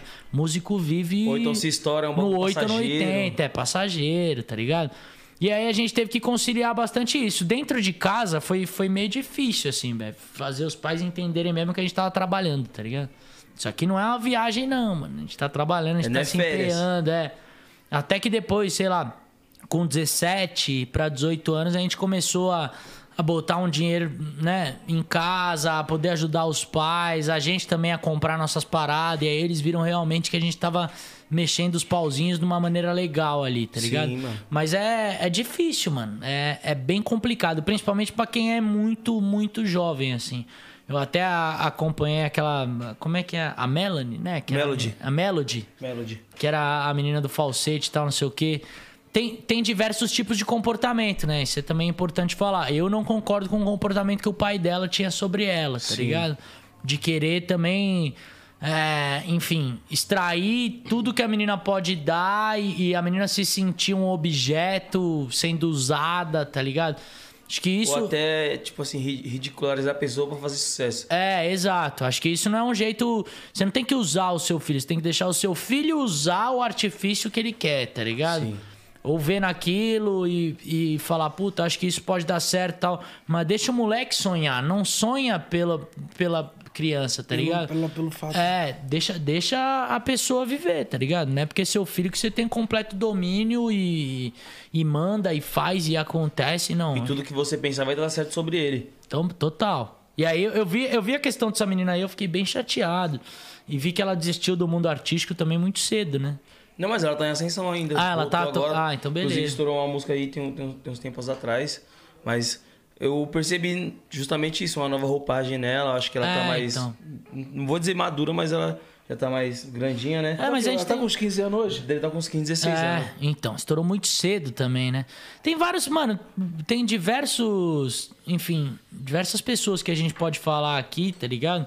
O exemplo da, da Britney também, tá ligado? Nossa, esse bagulho tá acontecendo com ela. É, que o pai dela alegou que ela não tem sanidade mental suficiente pra tratar da própria carreira, então ele faz tipo um, um, um círculo ali, tipo uma prisão dentro dela mesma, tá e esse ligado? bagulho ele veio à tona há pouco tempo, né? É, mano. esse E, tempo ela também. ficou é-. Ela é um exemplo, porque a Britney foi, foi uma das artistas da Disney, né, velho?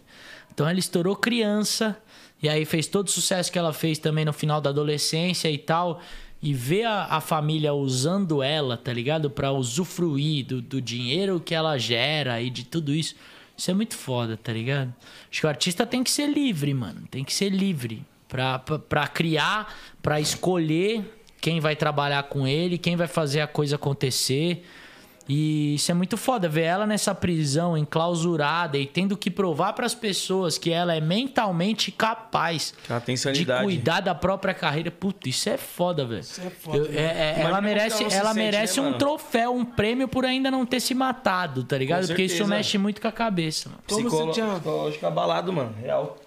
Como você tinha explicado que o artista é livre, Pedro, pra escolher sua equipe e tal. Explica como é que aquela proeza ali, o nosso amigo Marquinhos. Vem começou a cá, trabalhar Mar, com você. vem cá. Chega aí, Começou a Marquinhos, dá um trabalhar com aí. você.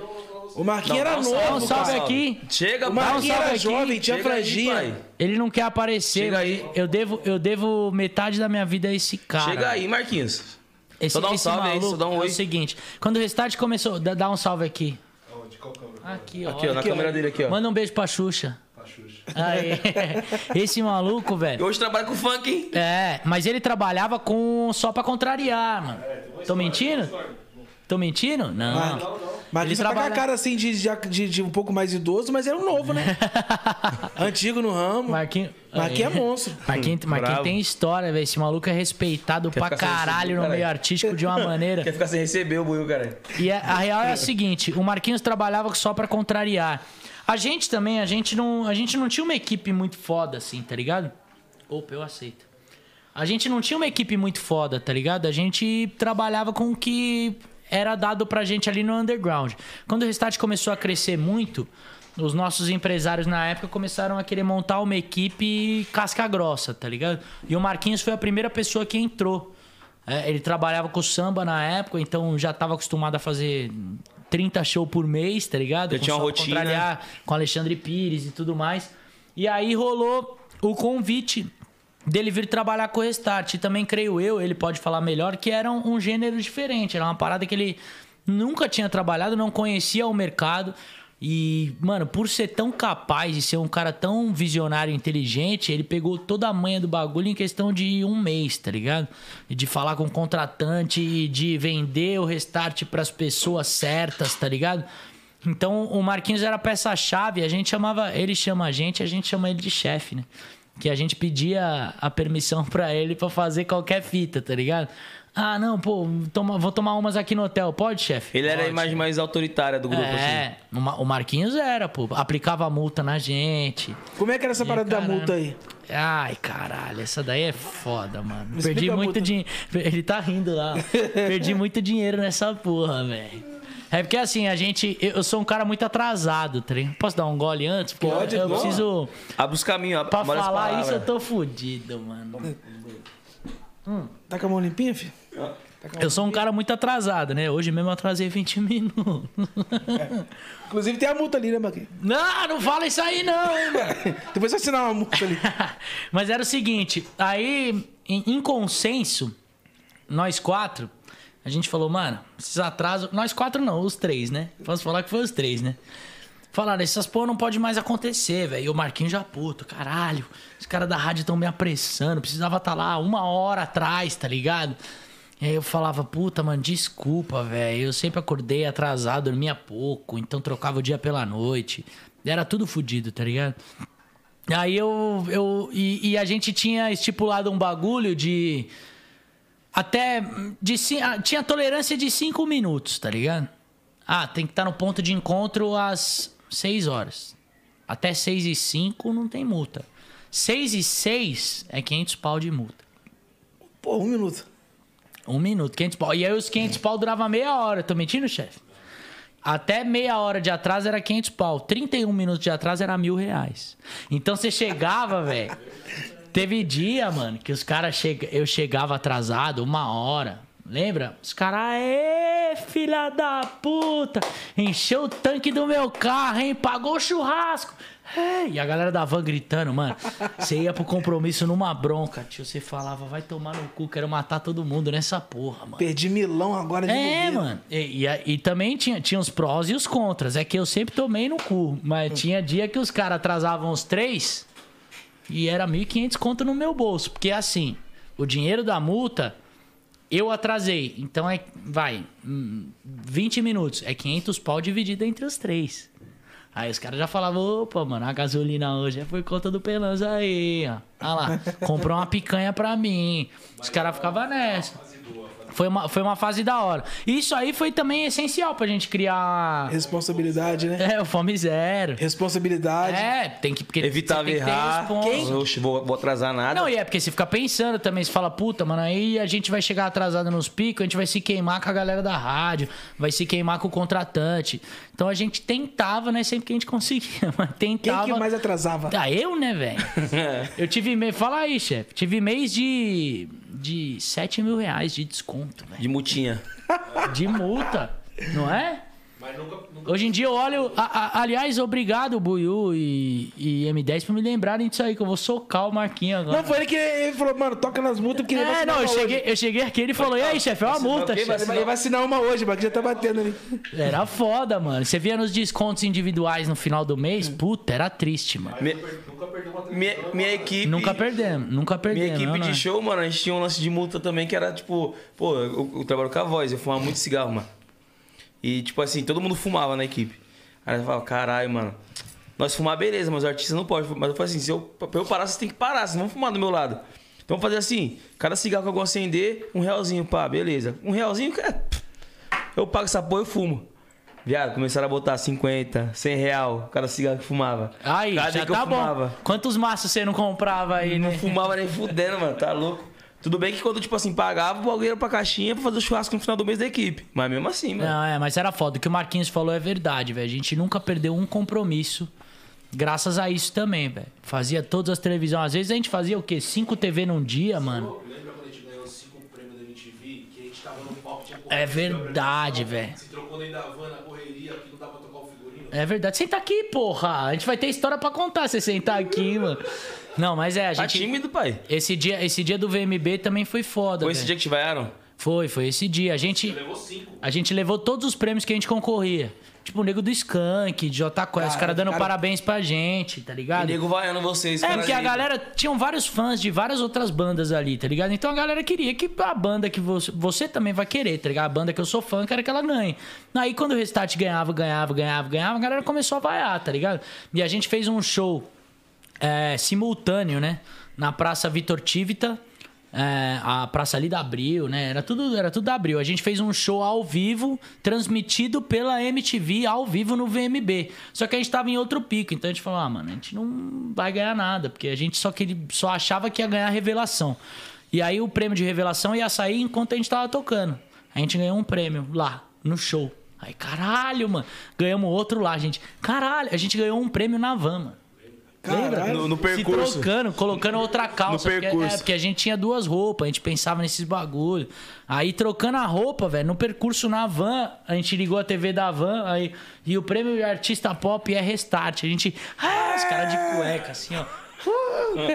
Foi foda. Balançando badalo na E nesse, nesse Foi montão de premiação que vocês ganharam aqui, o pessoal que tava lá, mais roqueiro raiz, mais pra frente, assim, ficaram, tipo assim, na hora parabenizou. Mas ele chegou no seu ouvido e falou, uns caras criticando, falando um montão de Cara, eu tive. eu- a gente teve uma frase muito legal do Chororó, que, que foi foda, tá ligado? E ele veio pra gente, tava com a gente, né, chefe?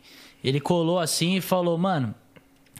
Ninguém vai a quem, quem não tá incomodando, tá ligado? Vocês estão fazendo muito sucesso, velho. Nego só vai a quem faz sucesso. Então, parabéns. Mas esses Segue o caminho de vocês. Não, não, eu não sei, acho que não. Eu, eu lembro que o Rogério Flauzino tava de calça roxa no VMB. Muito respeito, né? É, a galera que trabalha no meio artístico, velho, a galera tem muito respeito, tá ligado? Sim, parça. São, são poucas as. a- enfim, o- o- os caras que não tiveram respeito com a gente, assim, que hoje em dia acho que até se arrependem da maneira que trataram a, a história do Restart. Mas a, a gente sempre teve um respaldo muito legal da classe artística, tá ligado? Porque viam a gente como meninos e. Cheio de responsabilidade. É, tá ligado? E a gente fazendo sucesso. Lembro da própria Sandy, tá ligado? A Sandy falou, pô, já tive na pele de vocês, tá ligado? De fazer sucesso quando você é jovem. Isso é muito questionado, tá ligado? As pessoas colocam em questão muita coisa, tá ligado? E deixam de perceber o seu talento e a sua vontade de trabalhar com aquilo. Então a gente. Eu não tenho o que reclamar, velho.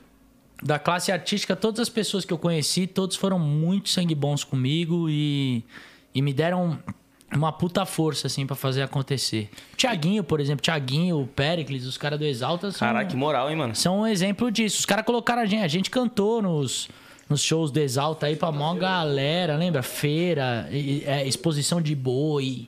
Ixi, e, é- e eram, e eram eventos que, o, que, que bandas de rock não estavam acostumadas a ir, tá ligado? A rodeio, tá ligado? A gente era a única banda de pop rock do rodeio. Tocando em Americana, tocando em Barretos, tá ligado? É, Jaguariúna. A galera olhava e falava, puta, mano, olha os caras, tá ligado? Tocando num, tocando num rodeio grande, onde só toca artista de sertanejo, é, de samba, tá ligado? Então a gente fez, a gente fez muita amizade com muito cara legal, velho. E, mano, é da hora você falar isso porque, tipo, volta naquele, naquele tema que a gente tinha tocado, né? Pô, às vezes o pessoal fica meio chucro e não quer saber. Só que, pô, o Périx, o Thiaguinho, renomados no, no pagode, deram espaço pra vocês, pô, se apresentar. E vocês também não foram chucro e, e- e colaram, né, mano? Não, total, velho. Total. A gente fez muito esses crossovers, assim, de participação em ao vivo. Com o Exalta a gente fez pra caralho.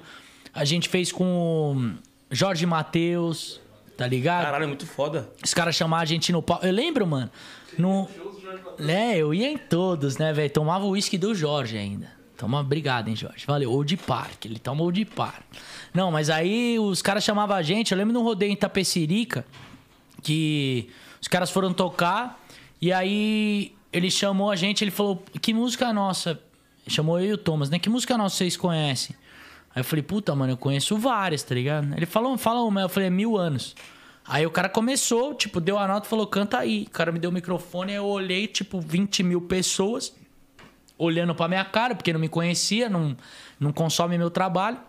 Cantei a música, a galera aplaudiu, curtiu. Aí ele falou, me dá o tom da sua música. Eu falei, Ré maior. Aí os caras puxaram, leve comigo, tá ligado? Pro público deles. Eu vou... É, tá ligado? É louco. E eu acho isso tão legal, tipo, mano, o cara teve a humildade de puxar pro público deles conhecer a música minha, tá ligado? A música nossa. Aí eu falei, puta, mano, que foda, tá ligado? E a humildade, é por isso que eu falo, mano, eu aprendo muito com a galera que não é do meu segmento, porque a galera tem uma humildade e. Respeito. É, e por ter vindo de baixo também, a galera sabe a correria, sabe como é que é foda trabalhar na, na música, tá ligado? Então eu. Puta, mano. Galera. Toda a galera que abraçou o restart aí foi de coração e essencial pra gente. Isso. Pode falar. E viajaram muito, mano, com o Restart? Puta que eu pariu, velho. Viajaram bastante com Só não fomos pra. Manaus, né? Porque o Thomas não deixou a gente ir pra Manaus. Por quê? Porque ele, ele falou uma bosta aí e tal. Na verdade, Ah, foi, eu lembro dessa história, é, foi, uma- foi uma entrevista. O Thomas, ele, ele é meio esclerosadinho. Nosso parceiro, né? Mas aí ele fala umas besteiras sem querer, tá ligado? Que acaba fudendo com o esquema. Repercute, né? A gente tinha um show marcado em Manaus pra. Tipo. Sei lá, tinha o quê, chefe? 4 mil. 4 mil vendidos, né? É, tinha tipo 4 mil ingressos vendidos, cabe, e isso um mês e meio antes da gente ir, cabiam 4.500 pessoas. Ia dar sold out, tá ligado? O bagulho já era sold out. Aí rolou esse bagulho dele falar numa entrevista tal. É, pegaram uma entrevista antiga do Restart, ele falando: Ah, pra que pico que vocês querem ir e tal? E aí você vê na entrevista que ele não tinha respondido nenhuma pergunta. A gente passou o microfone pra ele na humildade e tal. E aí ele, ah, pô, eu queria ir pro Amazonas, velho. Tocar em Manaus. Imagina, um monte de índio, mano. Vai saber se tem civilização lá. Pá. E falou de uma maneira inocente, mas uma maneira burra, tá ligado? E aí a gente se fudeu nisso, porque a gente teve que cancelar o show que tava marcado com ingressos esgotados. Esse vídeo até foi, foi circulado por pessoas que não gostavam da gente no meio artístico. Não vou nem citar nomes, porque acho que hoje em dia essas pessoas se arrependem. É, então, foi que eu tive perguntado se tinha, tinha alguém recalcado, né? É. Ah, cara, tiveram, tiveram nomes assim que, que bateram de frente com a gente. Lobão, Tico, Santa Cruz. E eu vi até recentemente aí o Tico numa entrevista com o Pelu. E eu não tenho ressentimento nenhum dessas pessoas, tá ligado? Dinheiro Preto também. É- Era o que a gente tava falando. O lance do rock de não ser receptivo com o novo é prejudicial pro próprio rock, tá ligado? Sim. Você tem que aceitar o artista novo, mano. Por mais que ele não fale o que você queira ouvir, tem gente que quer ouvir o que ele tá falando. Então, eu acho que as pessoas se arrependem hoje em dia de ter tratado dessa maneira, mas enfim. Aí rolou isso, tá ligado? E a gente teve que cancelar o show e tal. Acho que foi o único estado, né, né Marquinhos, que a gente não foi. O único estado que a gente não conhece é, é o Amazonas. De resto, aqui do Brasil a gente conhece tudo. A gente foi tocar, né? Fomos fazer divulgação do disco no México. Fomos fazer shows na Argentina. Fizemos show no Luna Park na Argentina para 8 mil pessoas. Enfim, tem até vídeo disso na internet, o Restart tocando. Eu mostrei pra uma amiga minha que eu, eu sou jurado do Canta Comigo também, lá da Record. Sim. E aí, tipo, uma gringa, a Gisela, ela é de Buenos Aires e ela sentava do meu, do meu lado e tal. Ela, ah, pô, a sua banda, ela, ela não conhece porque ela é cantora lírica, tá ligado? Sim. E aí eu conversando, não, eu tive uma banda tal. E aí a Mari Belém, a filha da Fafá, já falou, pô, você não conhece a banda do cara? O cara era do Restart e tal. E aí ela falou, ah, não, tal, não conheço muito do pop rock aqui no Brasil, tá? Eu falei, ah, eu toquei no Luna Park. Quando eu falei pra ela que eu toquei no Luna Park, ela falou, como assim? Você tocou no Luna Park? Fui ver um show do Sting no Luna Park. Ela falou. Eu falei, é, o Restart tocou. A gente fez muito sucesso na América Latina e principalmente na Argentina, porque a gente gravou um disco em espanhol e estourou pra caralho. Foi primeiro lugar da rádio lá. Então a gente viajou pra caralho. Posso Capas- contar uma história do Marquinhos na Claro, Argentina? com certeza, A gente pai. adora saber a história do Marquinhos. Ah, tem uma história do Marquinhos na Argentina muito boa dele no, Conta. ele no McDonald's, mano.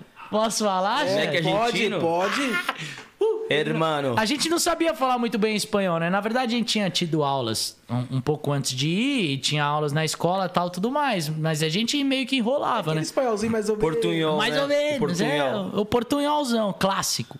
E aí a gente foi no Mac pra comer, e aí o, o Marquinhos me cutucou assim, ó, chefe, pede aí pra mim, chefe, vai.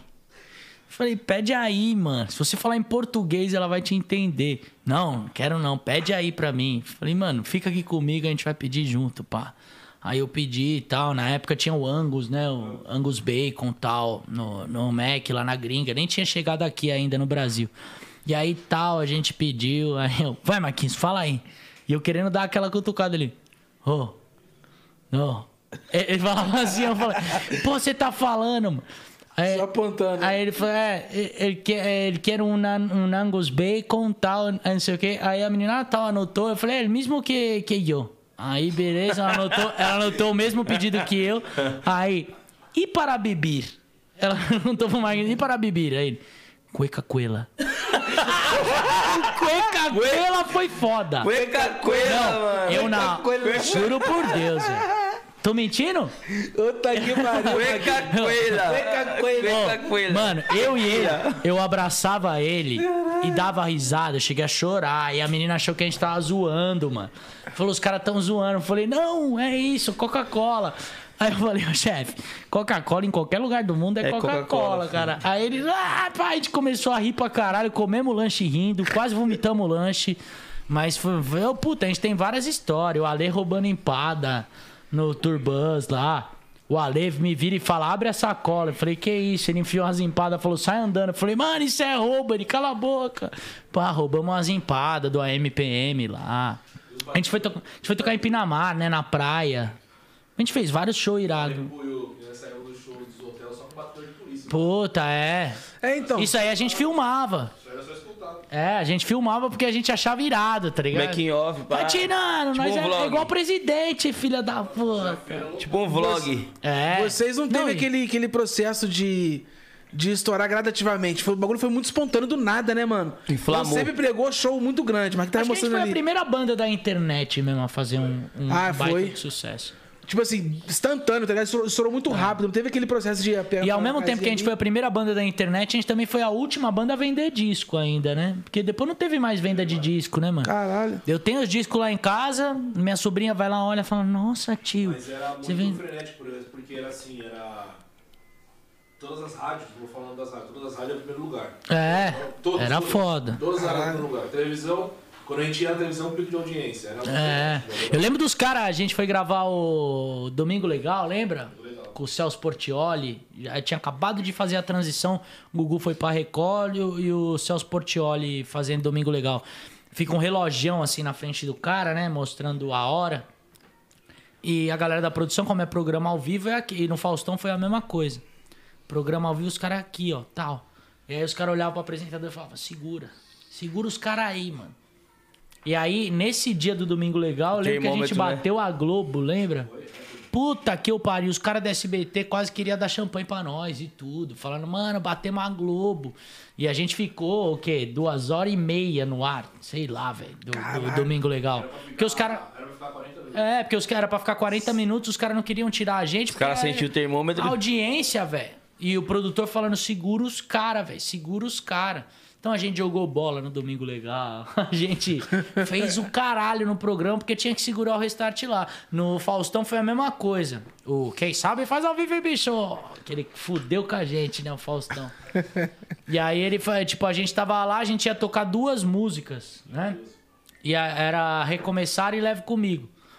E a gente nem sabia que ia receber prêmio, só o Marquinhos que sabia que ele mentia pra gente. Se- seria um incômodo você cantar essa música pra gente aqui, já que Claro. nunca foi um show do Ressaca, É né? louco. Ingresso era muito caro, o Marquinhos não aliviava na portaria. Mas aí era pra gente tocar duas músicas, a gente acabou tocando, sei lá, cinco músicas, tocamos ainda o. Ele fez o Quem Sabe Faz ao vivo, a gente tocou um Paralamas. Faltou só fazer o arquivo confidencial, né?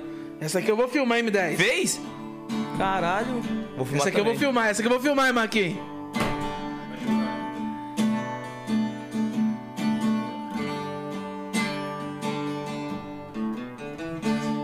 Quis escrever uma canção que pudesse te fazer sentir, pra mostrar que o meu coração ele só bate por ti, como uma bela melodia pra dizer o que eu não consigo explicar, como uma bela melodia pra você ver o que eu queria te falar e dizer que é você que pode me mudar, que pode me salvar. E eu vou te esperar aonde quer que eu vá, aonde quer que eu vá, te levo comigo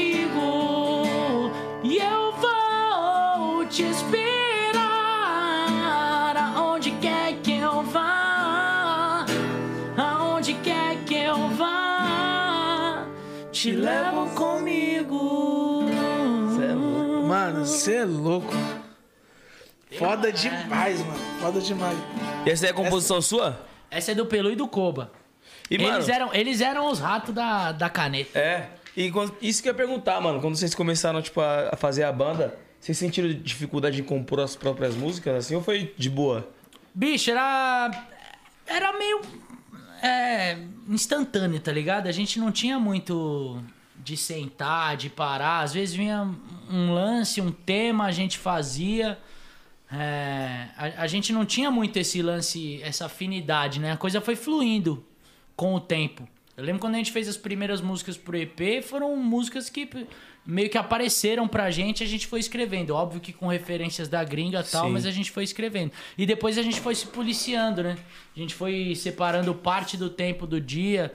Ah, saía da escola, ah, vamos se juntar, vamos tentar compor, tal. Na maioria das vezes, na grande maioria das vezes, principalmente com as músicas da Restart, eram o Pelu e o Kobe, eles tinham uma afinidade muito grande entre eles. Sim. Então os caras já tinham um caminho legal pra compor. Da hora. E, e, mano, geralmente quando vem os caras do funk aqui, a gente pergunta, né, mano? Porque a gente, mano, eu, eu, MC, eu tenho um ritualzinho pra compor. Às vezes eu componho no banho, tal. Você tem que ter uma inspiraçãozinha da hora às vezes também. Vocês tinham esses bagulhos, tipo, ou acontecia na hora, assim, mais no improviso também, no estalo? É, cara, às, às vezes vinha uma ideia assim, mas a gente, a gente mais se policiava, a gente se forçava a compor uma parada, tá ligado? Sim. E aí as ideias fluíam nessa, nessa troca de figurinhas, tá ligado? Eu, hoje em dia, eu acho que eu tenho mais ideias assim, como você falou, do que na forçação de barra. Por exemplo, Deixa Estar, que é uma música que eu lancei há pouco tempo atrás, é uma música que fala da pandemia. Sim. Mas não, não é uma música da pandemia, ela fala do momento, mas é uma música, enfim, super alto astral, um grito de fé, de esperança, tá ligado? De acreditar que dias melhores vão vir aí Vai pra, melhorar, pra né? todos nós, tá ligado? Principalmente a gente que trabalha com, com arte, a gente ficar trancado em casa é meio foda, tá ligado? A gente se questiona muito, a gente pensa que não tá fazendo o certo, que não tá caminhando, não, não tá no, no trilho certo, né? E aí eu, fi, eu fiz essa música, eu, eu, tinha, eu tinha a ideia do refrão e queria que fosse, fosse uma coisa de das pessoas não se sentirem só, tá ligado? Porque a gente tá em casa sozinho, da gente tá em casa trancado, às, às vezes a gente se sente meio isolado, tá ligado? Sim, mano. E nesse lance da pandemia, não, né, velho? A gente tá sozinho, a gente tá em casa, mas a solução é que, mesmo sozinho, a gente tá cuidando um do outro. Sim. A gente tá aqui porque precisa estar aqui, a gente tá visando o futuro, um bem maior, tá ligado? A população seguir em frente sem muitas mortes e tudo mais. Porque o risco não é só nosso, né? Se a gente sair de casa, pá. É, en- enfim, colocar outras pessoas em risco, e aí foi meio que isso. Mas eu tenho muitas ideias. é, ho- Hoje em dia eu te- eu tenho é, escrito mais sobre assuntos do cotidiano, tá ligado? E sobre situações que todo mundo vive. Então eu. Que pessoas se identificam, É, né? Eu fiz uma música que chama Tô Vivão também, que fala sobre esse questionamento das pessoas. É, Já lançou essa? já. Que fala sobre o questionamento das pessoas sobre a minha verdade, ou sobre, fala sobre os tropeços que eu tive na minha vida. É uma música mais. que fala mais sobre mim. Quer cantar essa também? Posso tocar o refrão dela aqui, ó. Fica à vontade, pai. Pra galera. O podcast é seu, mano. Tá no. Essa daí tá no. Essa aí foi a mais- a mais Spotify. recente que você lançou, né? Não, essa, essa é de 2020, do ano Ah, passado. do ano passado. Essa foi a primeira que eu lancei nessa nova leva aí, mas o refrão Sim. fala muito disso, do questionamento das pessoas. Quero apagar minha sede de viver, vai se afogar sem ter o que dizer, então vai passar mal, vai passar mal, yeah. Se duvidou, tu vai pagar pra ver. A firma é forte, pequena e FG, então vai passar mal, vai passar mal. E ela começa assim, ó. Eu tô vivão.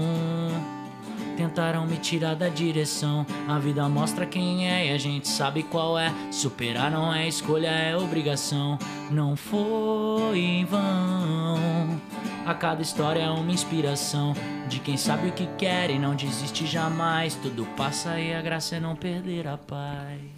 Nossa, foda demais, mano. Essa, essa música fala muito sobre a minha história. As pessoas falavam. Qualquer coisa. Na verdade, qualquer postagem que eu fazia que viralizava, tá ligado? As pessoas faziam comentários meio maldosos.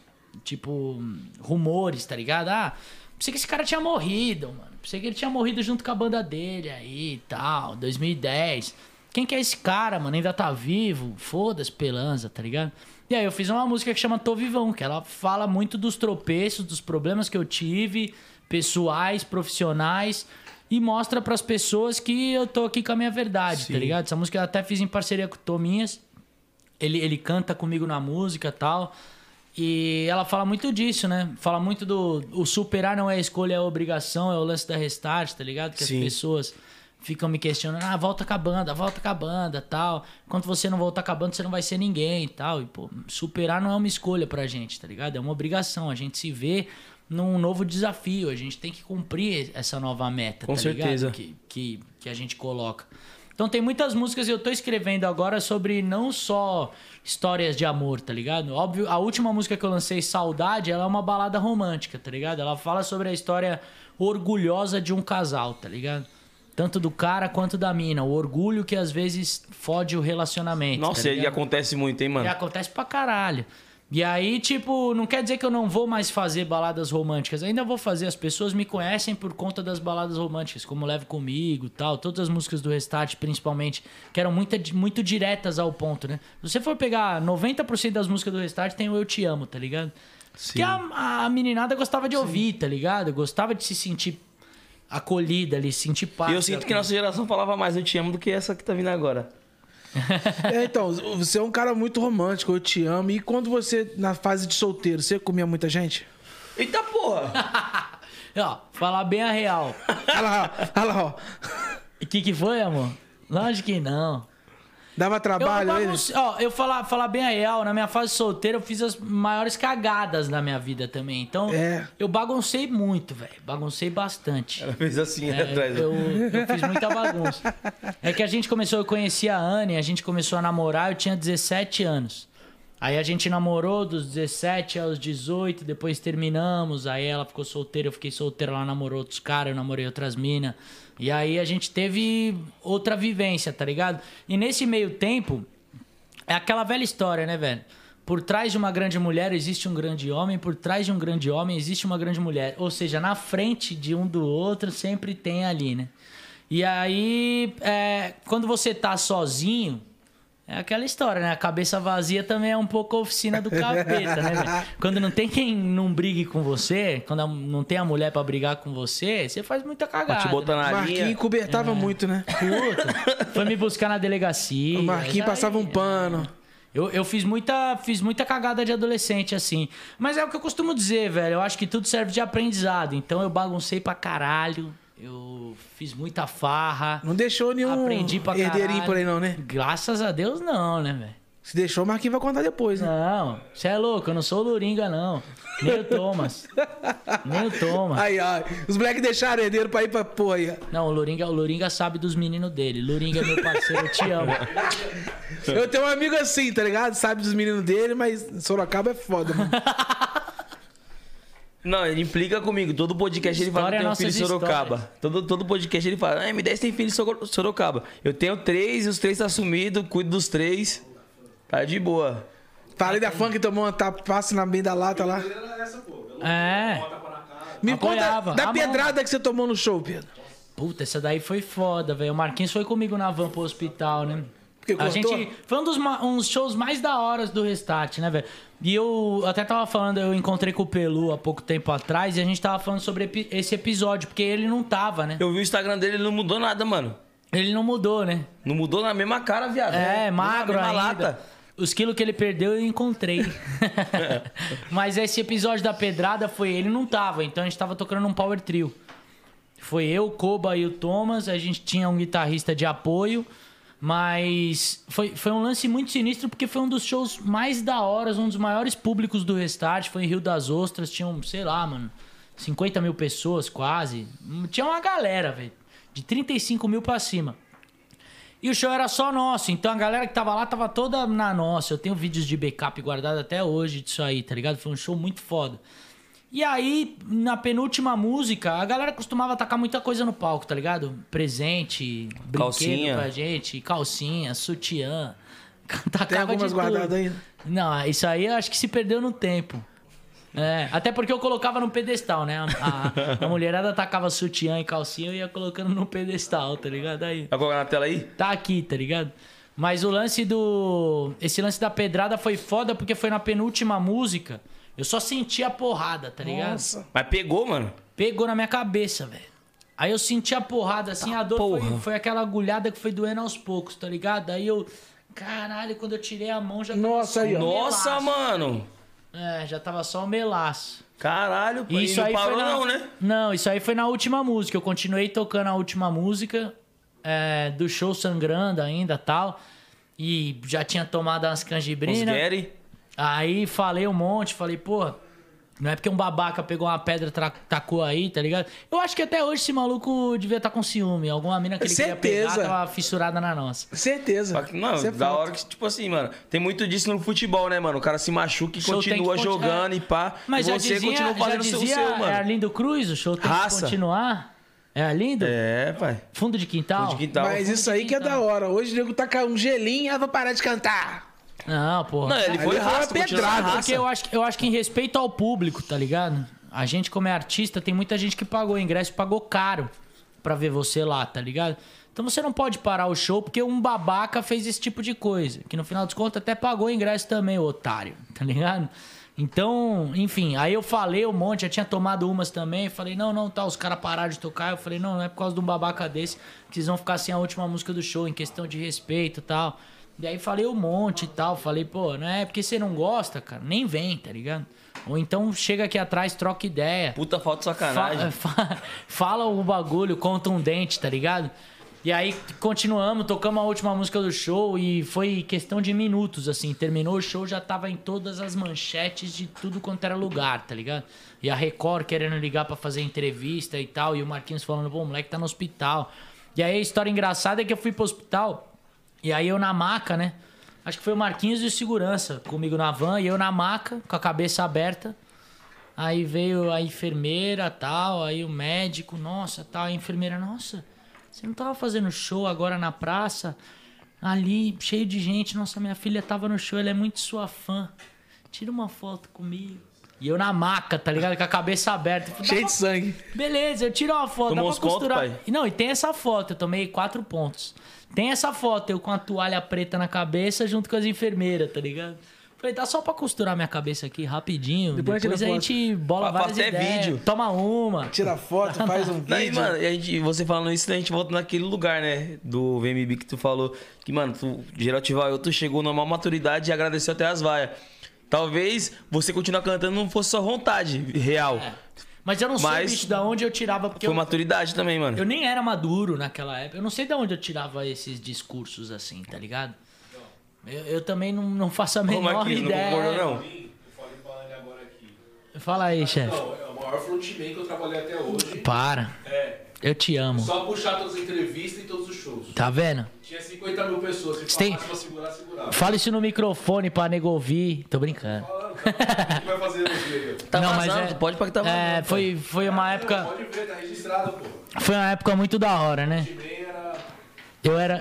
Eu era milhão. Probleminha, mas era frontman pesado. Eu dava vários problemas, né? Mas eu era, eu era milhão, velho. E, puta, eu devo muito a essa época. Tantas pessoas que estavam no backstage. O Marquinhos era linha de frente, né, velho? Que o Marquinhos tomava conta da gente. Ele era produtor só da banda, tá ligado?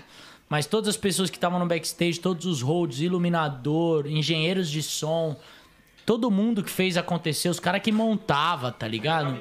Que, que, é, a gente viajava em dois caminhão, tá ligado? Caralho. Toda a galera que trampava, eram mais de, de 30 pessoas na equipe. Todo mundo que fazia acontecer foi, foi parte do, do, do meu E, sonho. pô, ali, vocês tá levavam ligado? sustento pra, pra muitas famílias, né, mano? É, eu devo muito a toda essa galera, E pode pra que tem muita família que, que deve a vocês também, tipo assim, gratidão, mano. Que são gratos a, gratos a vocês até hoje, pode, pode ser. Uma das primeiras bandas a colocar painel de LED em show, que na época, né? Mas que tava falando. Até a gente estranhou um pouco, né? No começo, a gente tocava com o bandeirão, a gente adorava o bandeirão. Mas aí, quando veio o painel de LED, a gente falou, pô, a gente tem que usar isso a nosso favor. Aí a gente fez uma introdução toda diferente. O painel era interativo, a gente tocava com o timecode. Puta, era, era um show inteiro. Sincronizado. É, tá ligado? Nossa. Era muito foda, foi, foi muito legal. Essa época aí de 2012, quando a gente começou a usar esses painéis aí, foi, foi uma parada até inovadora pro, pro segmento, né? Pro... Então, foi um, É. E, mano, Foi uma revolução, praticamente, vocês consideram isso? Revolucionaram o mercado rock. Cara, eu não sei se eu, eu ou a minha banda, a gente foi a revolução no mercado, mas eu acho que a gente deu um, um, um pontapé pra várias quebras de paradigmas dentro do, do pop rock. É, disso eu tenho certeza, tá ligado?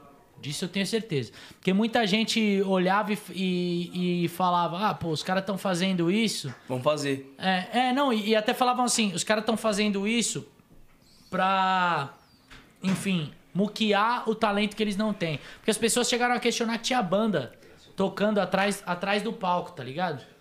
Obrigado. Os Tipo assim, chegaram- que não era vocês que estavam cantando? É, mano. Ah, não, pai. Teve esse boato dos caras dos cara falar que tinha uma banda, viado. tinha uma banda tocando atrás da cortina e o restart só dublava. Tipo, subestimando mesmo, de Tá ligado? real. E aí- Desmerecendo pra caralho. é, e aí eu acho que, que hoje em dia o que as pessoas julgavam e vários artistas fazem, tá ligado? Vários artistas mostram ou, ou se apresentam ao vivo da mesma maneira que a gente se apresentava há anos atrás, fazer um show interativo, tá ligado? Sim. E, enfim. Ah, é, vocês querem que, que a gente volte e toque um bis? Então, então gritem. Aí aparecia. "Ah, Gritem mais alto. Ah", Tá ligado? A gente fazia essa interatividade com o público no telão. Sim. E hoje em dia isso é normal, tá ligado? Isso todo artista faz. E na época não fazia. Então eu acho que não é que a gente foi evolucionário, mas que, que a gente deu uma inovada no mercado ali. Visual. Trouxe novas possibilidades e tal. É, foi, foi diferente. E, mano, esse show que você tomou uma pedrada, eu creio pra você pode ter sido um show bom, mas tem algum show que você guarda em especial? Você fala, caralho, esse foi o melhor show que a gente fez. E você lembra até hoje, você fala, mano, esse show, pra mim, se eu pudesse voltar, eu faria esse show de novo.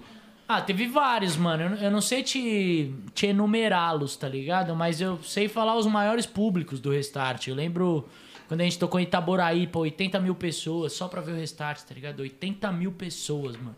Foi tipo um Rock in Rio, quase, só pra gente, tá ligado? Cara, mar de gente, É, viu, foi muito não viu o foda, final. tá ligado? Quando a gente via que tinha um público, e mesmo que não fosse tão grande o público, que a gente também tocava pra mil, mil quinhentas pessoas em casas fechadas e tal, mas quando o público tava numa puta de uma energia, velho, eu lembro que às vezes os caras tinham que me buscar no meio da galera que eu pulava no mosh. Tá ligado? Eu me jogava do, do, do palco e a galera não entendia muito bem, porque era tudo adolescente. Ao invés de te levar no mosh, puxava, tá ligado? Então eu ficava no meio da galera, o segurança pulava junto.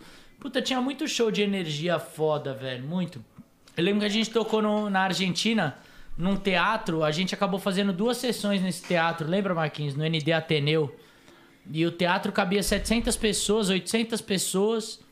A gente foi fazer o show, quando a gente viajou pra Argentina, esgotou. Os caras abriram outra data, enquanto a gente tava lá, esgotou a outra data. Caralho. Tipo, em uma semana esgotou outra data. Aí a vocês eram muito estourados, pai. Aí a gente fez duas datas na Argentina. E aí depois disso a gente voltou pra Argentina, tocou em Pinamar, tocamos no Luna Park. Fizemos várias paradas muito legal, tá ligado? Então eu, eu falar um único show. A gente fazia o HSBC Brasil, que hoje em dia é o Tom Brasil. Sim. A gente fazia uma vez por mês, tá ligado? Era sempre muito foda. Todo, todas as datas, uma vez por mês esgotado. A gente fazia o Vivo Rio uma vez por mês, sempre esgotado também. A gente chegou a fazer ah, o Triângulo Music, lembra? Lá em Uberlândia, tocar pra um estádio e quem tocou com a gente no mesmo dia, Alexandre Pires, Ivete, Nath Roots. A gente era a única banda, tá ligado? De pop rock. Reggae Power. Planeta Atlântida, é, ti- tiveram muitos. Festival de Verão de Salvador. A gente, a gente abriu pro Jason Mraz, tá ligado? Sim. Então teve o Barretos também. Muito, tem muitos shows, velho. Eu falar um único show aqui, eu vou ser meio. E vocês cuzão. fizeram um bloco no carnaval também? Ou... A gente tocou com o Olodum, né, mano? Caralho, da A hora, gente mano. tocou no Carnaval de Salvador com o Olodum. Caralho, como é que foi essa experiência? Ah, aquele dia eu vi que os caras são maratonista musical, tá ligado? É. São oito horas de trio. A gente entrou depois de duas horas, porque os caras pegaram a gente no hotel, era meio do caminho, na circuito Barrondina. Aí o Olodum pegou a gente no hotel, a gente subiu no trio, já tava maior caos, mais de 2 milhões de pessoas, tá ligado? E, e é um vucu-vucu, pula pra lá e vai, e empurra e mija e um monte de coisa, velho. O bagulho é muito louco, falando sério mesmo. E aí a gente subiu e a gente ficou no trio umas 6 horas. Os caras repetem o setlist umas 6 vezes, mano. Porque os caras têm uma hora e meia de setlist. São 8 horas, velho. Os caras repetem, sei lá, 5 vezes, 4 vezes o bagulho, tá ligado? Eu sou ruim de conta, né? Mas enfim, aí foi foda, mano. A gente tocou lá e aí a gente parou no camarote da Band, lembra? E tocando com os caras do Lodum. E, e a gente. Essa foi uma experiência que eu nunca viveria na minha vida se não fosse o Restart, tá ligado? Porque. Que outra banda tocou no Carnaval de Salvador, tá ligado? A gente tocou porque foi um convite do Olodum e eu com a camisa do Olodum. E eu olhei e falei, caralho, os caras gravaram um clipe com o meu ídolo, tá ligado? Michael Jackson, mano. E foi uma experiência muito, muito, muito foda, tá ligado? 2 milhões de pessoas. E o Carnaval de Salvador é um bagulho frenético, mano. Frenético. Eu vou te perguntar mais sobre o seu ídolo aí. Eu vou fazer um merchanzinho aqui pra rapaziada que quer comprar sua, seu Gary, seu Gole. É o seguinte, rapaziada. A, a nossa adega que fornece aqui pra gente, Monkey, né? Que chama? A adega Monkey, ela é aqui no Tatuapé, no Largo Nossa Senhora do Bom Parto. Tá ligado? Então você quer comprar seu drink da hora, seu uísque de qualidade, encosta aqui com a rapaziada tá aberta, tá beleza? Chama que daqui a pouco o M10 vai falar do rap, do, do código que fica na tela aí. Fala você. Pode 11. Então, entendeu? Você aí, que. É, é 20%, não é? 20%? 20 reais. Não, não pode 11, eu não sei. Sei da adega aqui, ó. Vai dos Gary. 20%, o povo vai cobrar 20%, hein, pai? É, é, não, é 20 reais. Família, é o seguinte, esse QR Code que tem na tela aí, ó, é do Rap. Ah. Pode 11 é o nome do cupom, se você digitar também aparece. 20 reais de desconto na primeira entrega. Mano, tá assistindo a live aqui com a gente, bateu uma fominha, já pede que o bagulho é daquele jeitão, vem servido. Você tá ligado? Daquele jeito. E, Voltando mano, aqui. ó, tem que lembrar também, o pessoal do canal de cortes, dá o crédito pra gente. Posta. Se não der, eu vou postar. deitar na porrada, hein? Pode postar, fica à vontade. É. Pode postar, fica de boa, mano. A gente não, não, não tira o direito de ninguém de postar, fala aí. Só É, mas dá o crédito. Pô. Fala assim, ó, podcast, bota o link do podcast lá, pô, dá uma moral pra nós também. Corremos os caras dar o crédito. Adesivo ali. Agora ficou ruim. É, porra. É, porque geralmente quando coloca os cortes é do convidado, né? Já Botamos ali o adesivo atrás do convidado pra. Isso fazer aí o foi corte. 10 sugão aquele. Os caras vão fazer o corte só eu falando. Oi, tem uns cortes mentirosos também, você viu que os caras botam uns clickbait lá, porque, porra, nada a ver com os caras. Tipo assim, o vídeo que os caras colocam na legenda lá, mano. Tem Mas problema, vamos faz que os cortes aí e dá os créditos. E dá os créditos pode- no bagulho, Senão vai ser cobrado. Vai pras ideias. É isso. Ô, Pelanza, conta pra mim sobre o seu ídolo Michael Jackson, mano. Um roqueiro, fã Cara, do Michael tinha, Jackson. eu tinha, eu tinha, não, minha tia, né? Eu tinha ingresso pra ver o último show dele, mano. Sério, mano? E aí ele morreu. Que ele não Puta, chegou a fazer, né, é. mano? Foda. Mas é foda assim. Eu sempre tive uma parada com o Michael Jackson. é, de acompanhar ele de, de moleque, tá ligado? De criança, com Jackson 5 e ver todo o crescimento dele como artista, tá ligado? E aí eu tentava, de alguma maneira, trazer isso pro meu universo. Mas eu consumi muito, velho. Tudo do Michael Jackson eu consumi muito. Eu fico puto quando o nego fala Ele era completo, mano. as questões dele, tá ligado? De, ah, de abusar de criança tal. Ele foi abusado quando ele era criança profissionalmente, tá ligado? Moleque de 7 anos trabalhando do jeito que ele trabalhava e fazendo toda a parada acontecer. Então eu fico meio puto em questão disso. Mas como artista, velho, ele era completíssimo, tá ligado? Cantava muito, dançava muito, ele produzia os próprios shows, tá ligado? Ele fazia to todas as coreografias e produzia a parada toda. Então, é, é algo que falta. Hoje em dia eu, vejo um cara similar a ele, o Bruno Mars. Bruno tá Mars, todo mundo fala. É. Ele é um cara. Porque eu fui no show do Bruno Mars no Morumbi e é um puta de um show, tá ligado? Muito, muito foda. O cara pensa em tudo. Tem sofá, tem hora que ele senta. Tem, é, é irado, tá ligado? Então é. Falta um pouco. E a gente, a gente tem o costume de só engrandecer os artistas depois que eles se vão, tá ligado?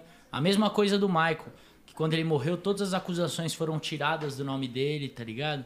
De, de pedofilia e os caralho e tudo mais.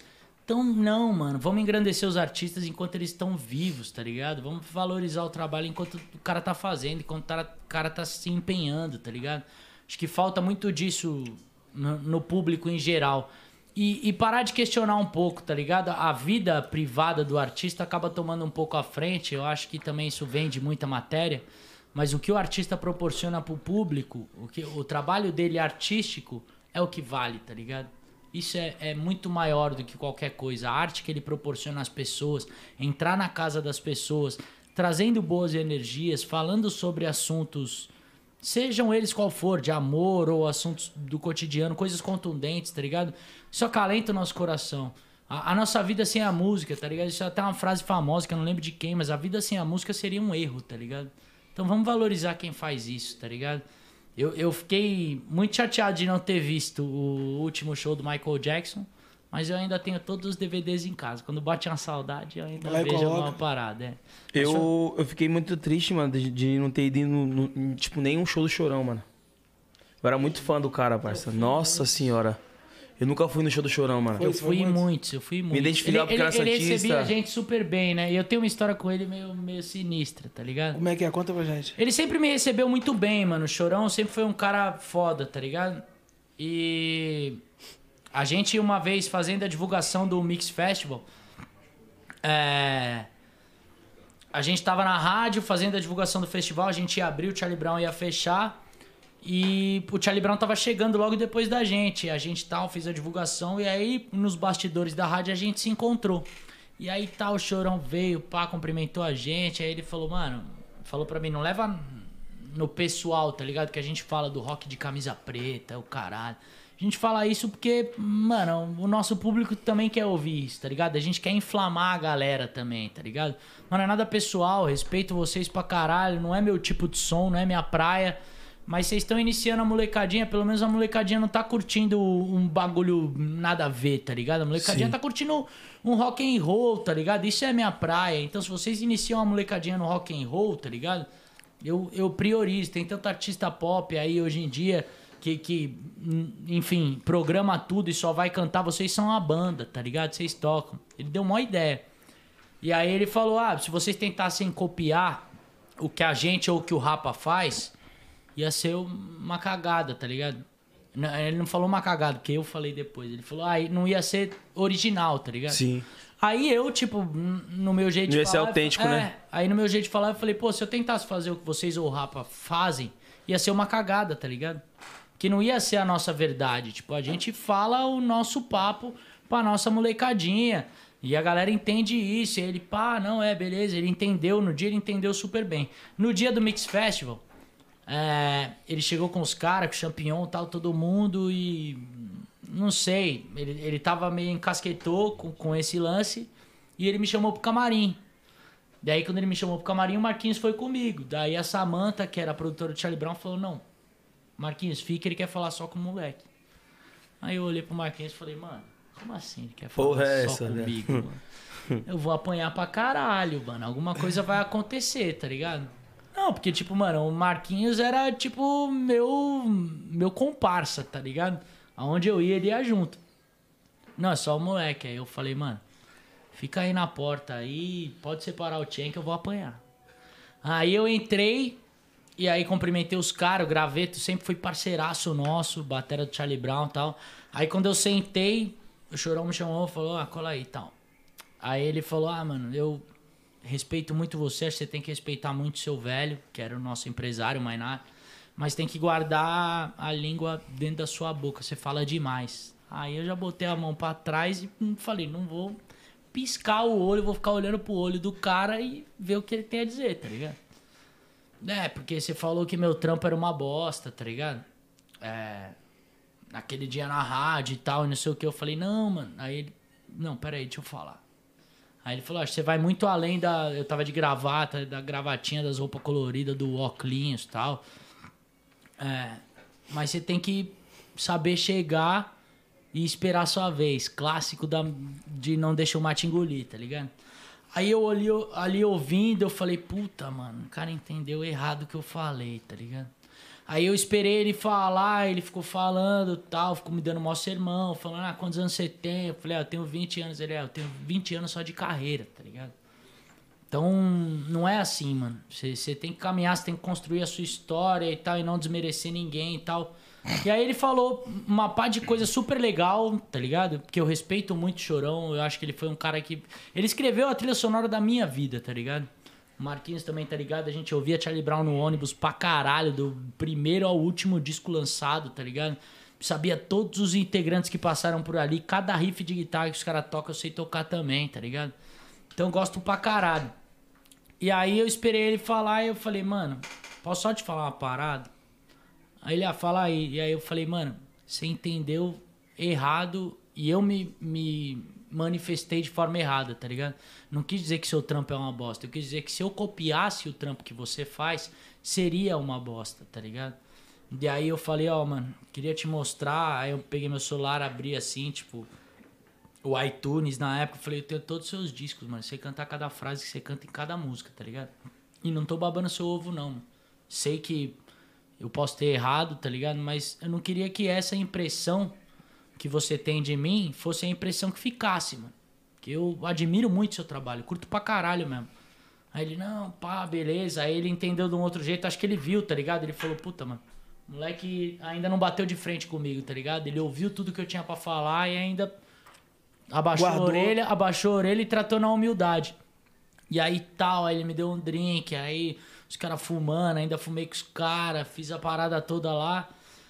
E aí, tipo, eu vi que já tava um momento só da banda, eu falei, ah, mano, vou, vou sair fora lá, vocês já vão se concentrar, entrar no palco tal, não sei o que. Ele, não, moleque, é nós aqui, a porta aberta tá, a porta tá aberta pra você, sempre que você quiser colar. O Graveta é parceiro, ele fala de vocês e tal. Que a, acho que a irmã do Graveta era fã nossa tal e tudo mais. E aí, enfim, rolou, tá ligado? Aí eu saí. Quando eu saí, eu dei de cara com o Marquinhos, mano. Foi tipo um suspirão, tá ligado? E os caras, todo mundo, e aí, mano, o que, que ele te falou? E pai, não sei o que, eu não conseguia falar, tá ligado? Eu falei, mano, sei, velho. O cara entendeu errado e eu não conseguia falar nada pra ninguém. E aí, resumindo, esse foi o último momento de, de sei lá, uns, uns cinco momentos foda, uns seis momentos foda que a gente teve com o Charlie Brown. Esse foi o último momento que eu tive com o Chorão, porque, sei lá, seis meses, sete meses depois ele morreu, tá ligado? Então foi muito foda, mas é, dele ter entendido errado, mas muito foda também ao mesmo tempo de eu ter tido essa Esse parada. com é, eu e ele, tá ligado? Essa troca, né? E o cara ter entendido, tipo. Sim, mano. Porque tem- acho que tem muita gente ali que talvez cresça o peito e, e bata de frente com um cara daquele. Eu olhei e falei, mano, e, e não é por. Ah, tá ligado? Eu peidei na tanga. Não, é porque eu respeito o cara mesmo, tá ligado? É, é um cara que eu. Eu vi, eu, eu ia muito show de Charlie Brown quando eu era moleque, velho. Muito show. Show de Charlie Brown com Linkin Park, show só do Charlie Brown, tá ligado? Sempre gostei muito. E aí eu falei, não quero que o cara fique com uma impressão errada de mim. E creio eu que ele se foi desse plano aqui com uma, uma impressão bacana, tá ligado? Ainda depois ele falou, continuava falando do rock de camisa preta, falou do restart, falou umas paradas. Mas eu acho que a minha parte, pelo menos, eu fiz, tá ligado? É um cara que eu admiro muito, que todos os caras da banda também até hoje são meus parceiros. Deixou o legado dele. O Heitor, eu tive a felicidade de conhecer o Marcão, tocar com o Marcão também. Foi uma parada. Tipo, pra mim foi foda. Eu chorei no camarim, tá ligado? De cantar as músicas do Charlie Brown no show do Heitor de 20 anos de carreira. Tocar as músicas do Charlie Brown com os caras do Charlie Brown tocando e eu cantando, tá ligado? Não é que eu tava no lugar de chorão, é que eu tava fazendo uma homenagem ao cara ali também, tá ligado? E aí falei com o Xande também, com o filho dele, com todo mundo. Eu acho que, enfim, consegui normalizar essa situação. E foi um cara que deixou a gente muito cedo, né, velho? Nossa, ele, ele ainda tinha muito, muito, muito Ele tinha que? falar. 40 anos, 41. Ele ainda tinha muito pra falar, tá? Tinha muito, mano. E tirando essa treta aí com o Charlie Brown, você tinha mais afinidade com as outras bandas que surgiram na cena na época, tipo a Cine, tá ligado? A Cine? É, tinha- Cine. Como é que foi essa risadinha aí? Essa risadinha foi irônica. Não, rolavam umas treta, mas era treta de besta, tá ligado? Como é que era essas tretas com a Hoje não teria, né, mano? Ah, mano, treta de ego, tá ligado? Por minha parte também, acho que muita, muita da culpa também parte de mim, tá ligado? Não só por egocentrismo, mas tantas outras coisas que envolviam. Parte também do produtor dos caras na época. De mó galera, tá ligado? E acabou que as duas bandas, ao invés de se juntarem, que as duas bandas começaram no mesmo lugar, no mesmo buraco, tá ligado? A gente tocava na Tribe House. E aquela velha história, mandorinha só não faz verão, velho. Pode fazer, mas não vai durar pra sempre, É, tá ligado? Então, ao invés das bandas se juntarem, fazerem a coisa acontecer, rolou essa rincha e foi cada um pra um lado e acabou rolando essa treta tal. E depois de anos que as duas bandas acabaram agora, a gente se falou e a gente se respeita, a gente se entende. Mas eu acho que foi uma cagada que podia ter dado muito mais certo do que deu, tá ligado? Mas qual um O dos motivos que deu merda? Ah, mano, mulher, foi. Enfim. Um pegava a mulher do outro? Não. For- Foram diversas coisas. Eu acabei namorando uma, uma menina que fez o clipe dos caras, então isso também gerou um constrangimento. É, teve o lance de exibição, tá ligado? O Cine começou a tocar antes na rádio e aparecer antes na mídia do que a gente. E depois que a gente começou a tomar um corpo e a fazer um sucesso, a gente meio que tomou as paradas de uma vez. Foi Meio que uma deu uma coisa- ofuscada nos é, caras. foi- foi um tiro só, tá ligado? Então acho que a rincha das bandas partia disso, tá ligado? E de um falar, ah, mas eu já toquei pra tantas pessoas, ah, mas eu não sei o quê. Briga besta, tá ligado? De Sim, adolescente. adolescente. Tipo, jogador jogou aonde, pai? É, tipo isso. E eu acho que foi prejudicial pra história e principalmente pro segmento, tá ligado? O segmento poderia ter acontecido de uma maneira diferente, poderia ter postergado, poderia estar aí até hoje, quem sabe, tá ligado? E, enfim, é um beijo pros caras, mano. Não tenho nada contra os caras. Mas- Eles são mas nessa disputa aí, São caras que- talentosíssimos também, porque hoje em dia tem os brasileiros, que é o Dan, o, o Dash, e o Marcelinho, que inclusive era técnico do Cine. Eu não sou amigo dos caras pessoal, mas respeito pra caralho o trabalho que eles fazem. Trabalham com funk, trabalham com rap, trabalham com mó galera envolvida no meio da música. Então eu acho que é isso, tá ligado? É, a gente só podia ter aproveitado melhor. Tanto por culpa minha aconteceu isso, como por culpa dos caras do lado de lá. Não Como tem como assim, eu não gosto atrás. de esquerar e nem arrumar problema, mas você acha qual que chegou mais longe? Avançou mais musicalmente, assim ou restart? Porra, eu sou um dos caras da banda. Marquinhos tá ali, vai- nós, nós, Marquinhos tá ali, Ele vai nós. querer arrumar nós. problema, né? Marquinhos tá ali, nós, nós. Ó, eu posso falar, eu posso falar da, da nossa é foda, história, mano. velho. Eu posso falar da nossa história, Buiu os é caras foda. falam da deles, tá ligado? Eu acho que a gente fez uma história muito bacana, é, Brasil e América Latina. E não é só politicagem não. Deixa disso. Mas é, enfim, eu acho que o Cine também tem uma história super legal. Os fãs que gostam do Restart também gostam do Cine. E é uma parada da minha história, eu posso falar, tá ligado? A gente fez uma parada foda que eu me orgulho muito e que eu tenho muita saudade de lembrar de, de cada passo que a gente deu. Se poderia ter sido diferente, se poderia ter durado mais, se as duas bandas juntas poderiam ter feito coisas ainda maiores, fica o questionamento pra mim e pra todo mundo, tá ligado? Beleza, mas você falou, falou, não respondeu minha pergunta. Qual que chegou mais longe? Tipo assim, ah, eu toquei no festival eu muito forte, vocês bandeira, não foram. eu levanto a bandeira do. Restart, eu era da Restart, porra. Então Restart Esquece, ganhou, pai. cara. Restart. Esquece, pai. Tinha Restart, Marquinhos falou. Volta vocês aí. Mano, eu, eu, eu só vi falar muito em Restart. Eu então, também, Tá Restart. ligado? Volta É. vocês. que ter bastante, voto. tipo, já ba- bastante falar do Cine também, mas, mano, Restart Se não febre. falar, mas Restart eu ouvi falar mais, tá ligado? Fala do rap que eu vou dar uma urinada. Vai lá, vai lá, vai lá. vai lá, vai lá. Quer uma ajudinha pra limpar? O Buiu tá com a mão limpa, pô. Fala do rap aí, fala do rap, fala do rap. Família, código de desconto do rap aí, o QR Code na tela. Mano, tá, tá esperando o quê, fio? Só escanear aí no celular então digitar no, no rap lá, o có- código é POD11. Pode 11. É. 20 real na primeira entrega, fi. 20 real. A Lariquinha bateu aí, ó. Chama no rap, filho. Chama no rap que os caras é brabo, pai. Tem pra ninguém. Tem pra iFood, tem pra ninguém. E falando outra parada aqui. Viado, não. Falando outra parada o quê? Você quer comprometer o cara, hein, mano? Não, a gente tá aqui pra perguntar. Eu quero saber, ué. Não é pra perguntar? Oxe. Ah, o cara foi até no banheiro ali, acho que foi mandar mensagem pra alguém. Ah, não, o celular ficou aqui. Foi falar, mano, os Ah, caras pe- que pensei tá... que tinha que chamar o advogado, mano. Pô, me defende dessa aí porque os caras me botaram no mó BO aqui.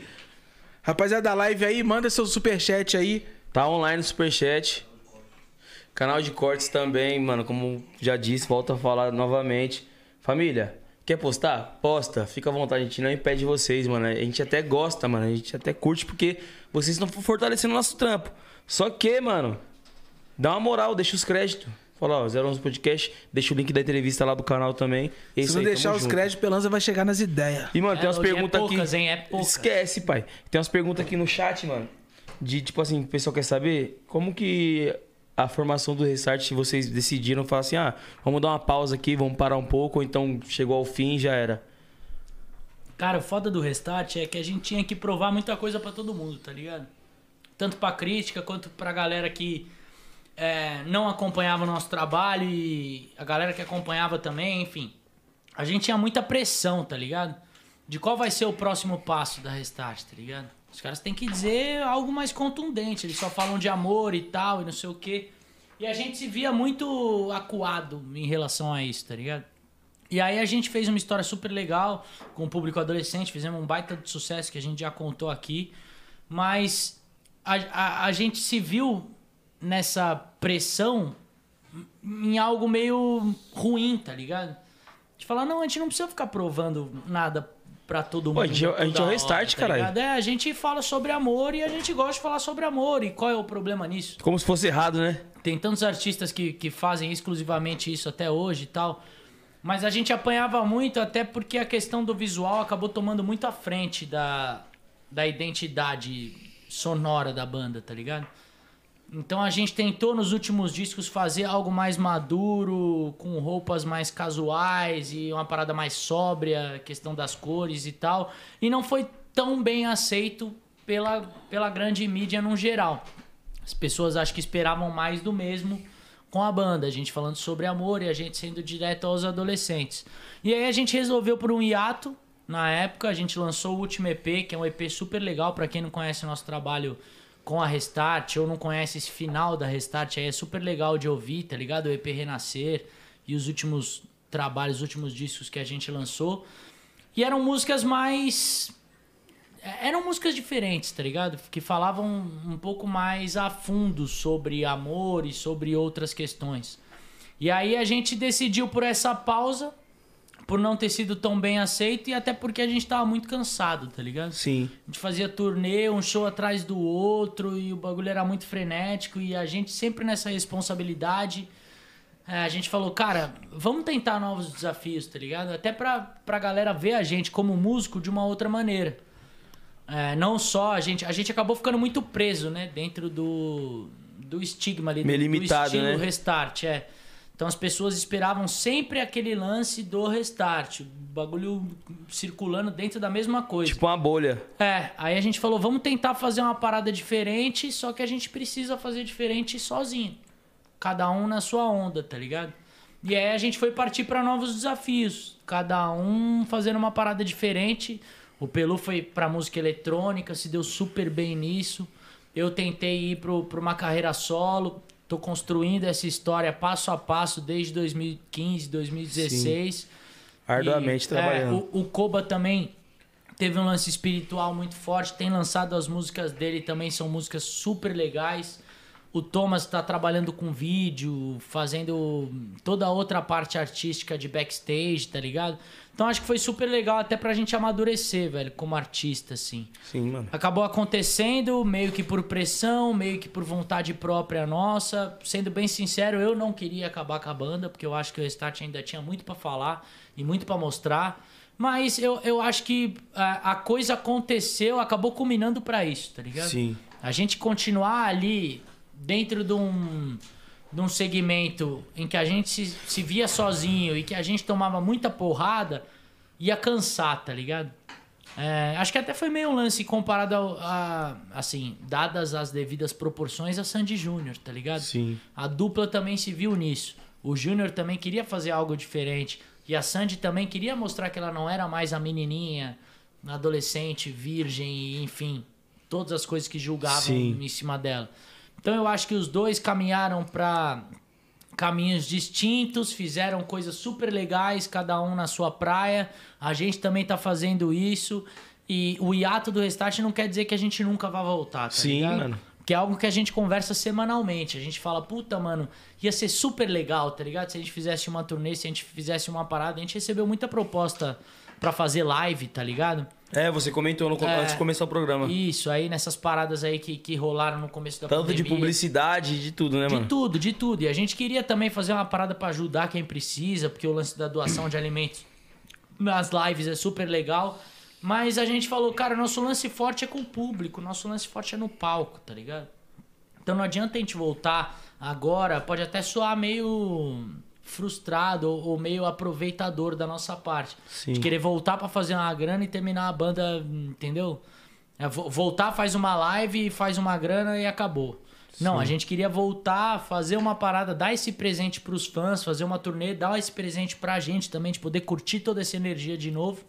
E aí, quem sabe, a gente termina e faz um, uma outra caminhada, assim como fizeram o Sandy Sim. Júnior, tá ligado? Fazer outra parada.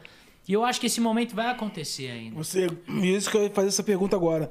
Você tem vontade de juntar a rapaziada, fazer uma turnê, ficar um tempo e depois. Todo já, como todo mundo já tá maduro. Já, mano. Ou então até, até continuar mesmo, né? Tipo, pô, voltamos, Voltar deu certo e, Eu- pô, eu vamos acho que cima. depende tudo do momento, né, velho? Do momento que a gente tá vivendo. O momento agora é a gente é, se desafiar, tá ligado? E, e eu acho que eu tenho me desafiado dia após dia em, em fazer coisas diferentes, em mostrar para as pessoas uma nova vertente, um novo lado do Pelanza. Acho que os meninos também têm se, se desafiado de diversas outras maneiras. O Pelu também vai lançar músicas solo dele e é um cara genial, tá ligado? Monstro. Então eu acho que a gente tem se desafiado nisso, mas ao mesmo tempo a gente tem man- mantido estreita a nossa relação, tá ligado?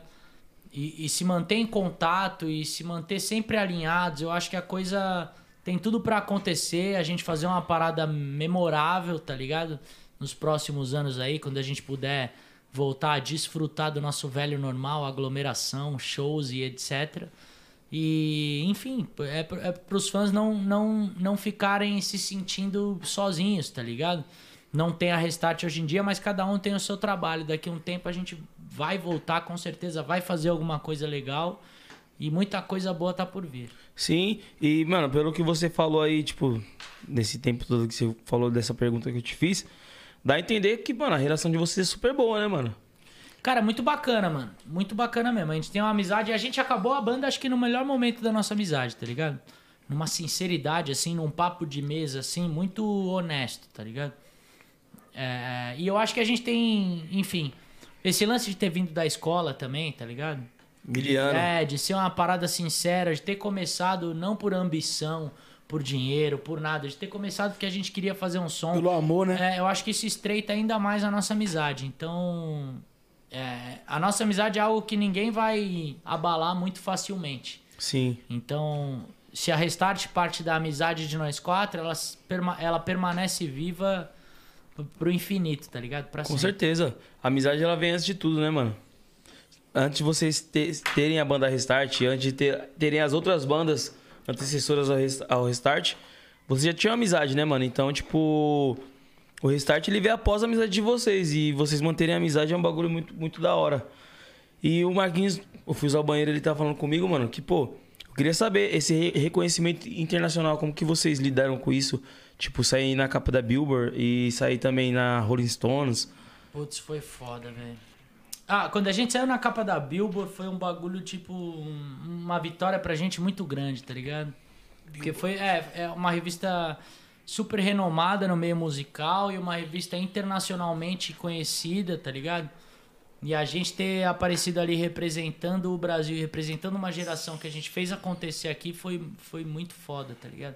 E a entrevista que a gente deu lá, a gente tendo mais coisas a falar além do visual, foi, foi muito foda. Eu acho que toda a mídia também a gente só tem a agradecer. Eu só tenho a agradecer a todas as pessoas que abriram as portas pra Restart, tá ligado? A todas as pessoas que abrem as portas pra mim até hoje. É, é muito gratificante. É difícil, mano. Falar pra todo mundo, é difícil viver de arte nesse país, mas com a força de, de todo mundo que acompanha, de todo mundo que gosta e principalmente das pessoas querendo mostrar a diversidade que a gente tem aqui no nosso país, a coisa acontece acontece muito bem. Sim, e tipo, mano, vocês podem dizer que vocês tiveram, né, mano, uma carreira internacional. Eu fiz, por exemplo, show em Portugal, fiz show na Espanha. E, mano, é. Eu não fiz, tá vendo? e, mano, de chegar num lugar desse. E, tipo assim, eu, eu sou muito comparativo, tá ligado? Eu vejo tudo, tipo, ao meu redor. E, mano, chegar num lugar desse e o pessoal não me vê só como funkeiro, tá ligado? Tipo, eles me verem, me, me viam como uma, um algo a mais e, tipo, me tratavam bem. E às vezes no Brasil o pessoal me vê só como funkeiro, como se eu não tivesse nada a oferecer além disso. Vocês tiveram também esse, tipo, como posso dizer, esse estalo na vida de vocês, de, tipo, ir pra fora e o pessoal reconhecer, às vezes, mais do que aqui no Brasil? Teve uma época que a gente pensou em só focar na carreira internacional, tá ligado? Em só fazer algo pra América Latina, já que a gente tinha um disco em espanhol. Mas, ao mesmo tempo, a gente se sentiu no dever de, de municiar as pessoas que estavam aqui e que fortaleceram o nosso trabalho de novidade, tá ligado? Então, é uma linha bem tênue, tá ligado? Eu, eu acho que é, é aquela história que a gente tava falando um pouco. O brasileiro tem que valorizar mais o que vem daqui, tá ligado? Sim, mano. A gente espera bater lá pra valorizar, tá ligado? Ou às Então, vezes é- dá mais valor de quem é de lá do que quem tá aqui. é, entendeu? Consome mais música dos gringos do que as paradas que a gente faz aqui. Parar com essa porra dessa cultura desse cancelamento, tá ligado? Isso aí não tá com nada, mano. A gente, todo mundo erra, todo mundo acerta e todo mundo tá em aprendizado constante, tá ligado? Então eu acho que tem muita coisa boa daqui que a gente só valoriza depois que perde. tá ligado? Ou depois que acaba, ou depois que morre, ou depois que sai daqui e vai morar em outro lugar. É, artistas brasileiros que moram lá fora e que são valorizados aqui hoje em dia, enfim. Eu acho que o, o Brasil tem muito potencial, velho, em todos os aspectos, tá ligado? Sim. Seja, é, enfim, de natureza, de tudo que a gente tem aqui. A gente é uma terra que tudo que brota dá, tá ligado? E também arte, musicalmente falando. Tem tantos artistas. Eu vi até uma, um, um vídeo agora nas Olimpíadas. Acho que vocês viram também de uma japonesa cantando Luiz Gonzaga. velho. Sim, mano. Tá ligado? E Cê é tanta louco. gente que hoje em dia ouve isso numa festa junina e fala, tipo, ah, é só musiquinha de baile de festa junina. Não, velho. Isso é, é louco. história. Tem todo Isso o é conceito, cultura, toda a tá história ligado? por trás, pai. Isso é cultura. Então a gente tem que valorizar muito a cultura que vem daqui, o idioma que a gente fala, que é difícil pra caralho das pessoas lá fora falarem, tá ligado? As histórias que a gente conta aqui. Tem que valorizar muito o nosso país num todo, mano. Eu acho que a gente Verdade. vale a reflexão. E, tipo assim, uma pergunta que você faz como músico, como um popstar assim, tá ligado? Você acha que uma banda de rock hoje ia tomar proporção que o Restart tomou? Cara, não sei, espero que sim, né? O rock é cíclico, né? Do jeito nessa caminhada que tá aí, tipo assim, igual o preconceito de, ah, mano, isso não é rock, é isso, é aquilo. Que tem- Ela tá falando que não. Vai, isso vai acontecer. Vai, esse preconceito sempre vai acontecer. Mas a gente reza e sempre pede pra que uma banda de rock também faça o mesmo sucesso que a gente fez. Ou até mais, né? E cinco anos atrás também faça o sucesso que o NX fez e faça o sucesso que o CPM fez. A gente costuma dizer que o rock no Brasil ele é cíclico, né? Até, até por esse lance de um não abraçar o outro. Então ele tá em ascensão, aí cai, aí vem uma banda que depois vem em ascensão, depois cai. Fica nessa onda, tá ligado? Nessa nuance. Então eu torço muito, mano. Torço muito pra que uma banda venha, faça um puta de um sucesso.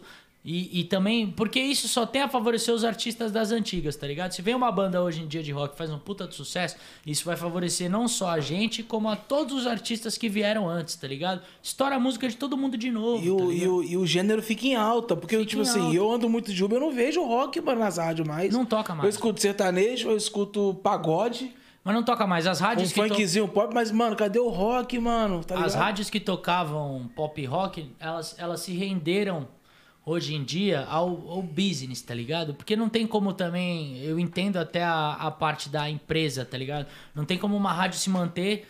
A 89 ainda é uma que se mantém, mas porque é fiel.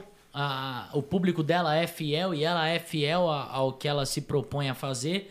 Mas não, não tem. As rádios pop hoje em dia não tocam mais artistas de rock. Elas tocam, tipo, você pega a Metropolitana, que era uma rádio pop, que tocava pop internacional, pop nacional e bandas de rock.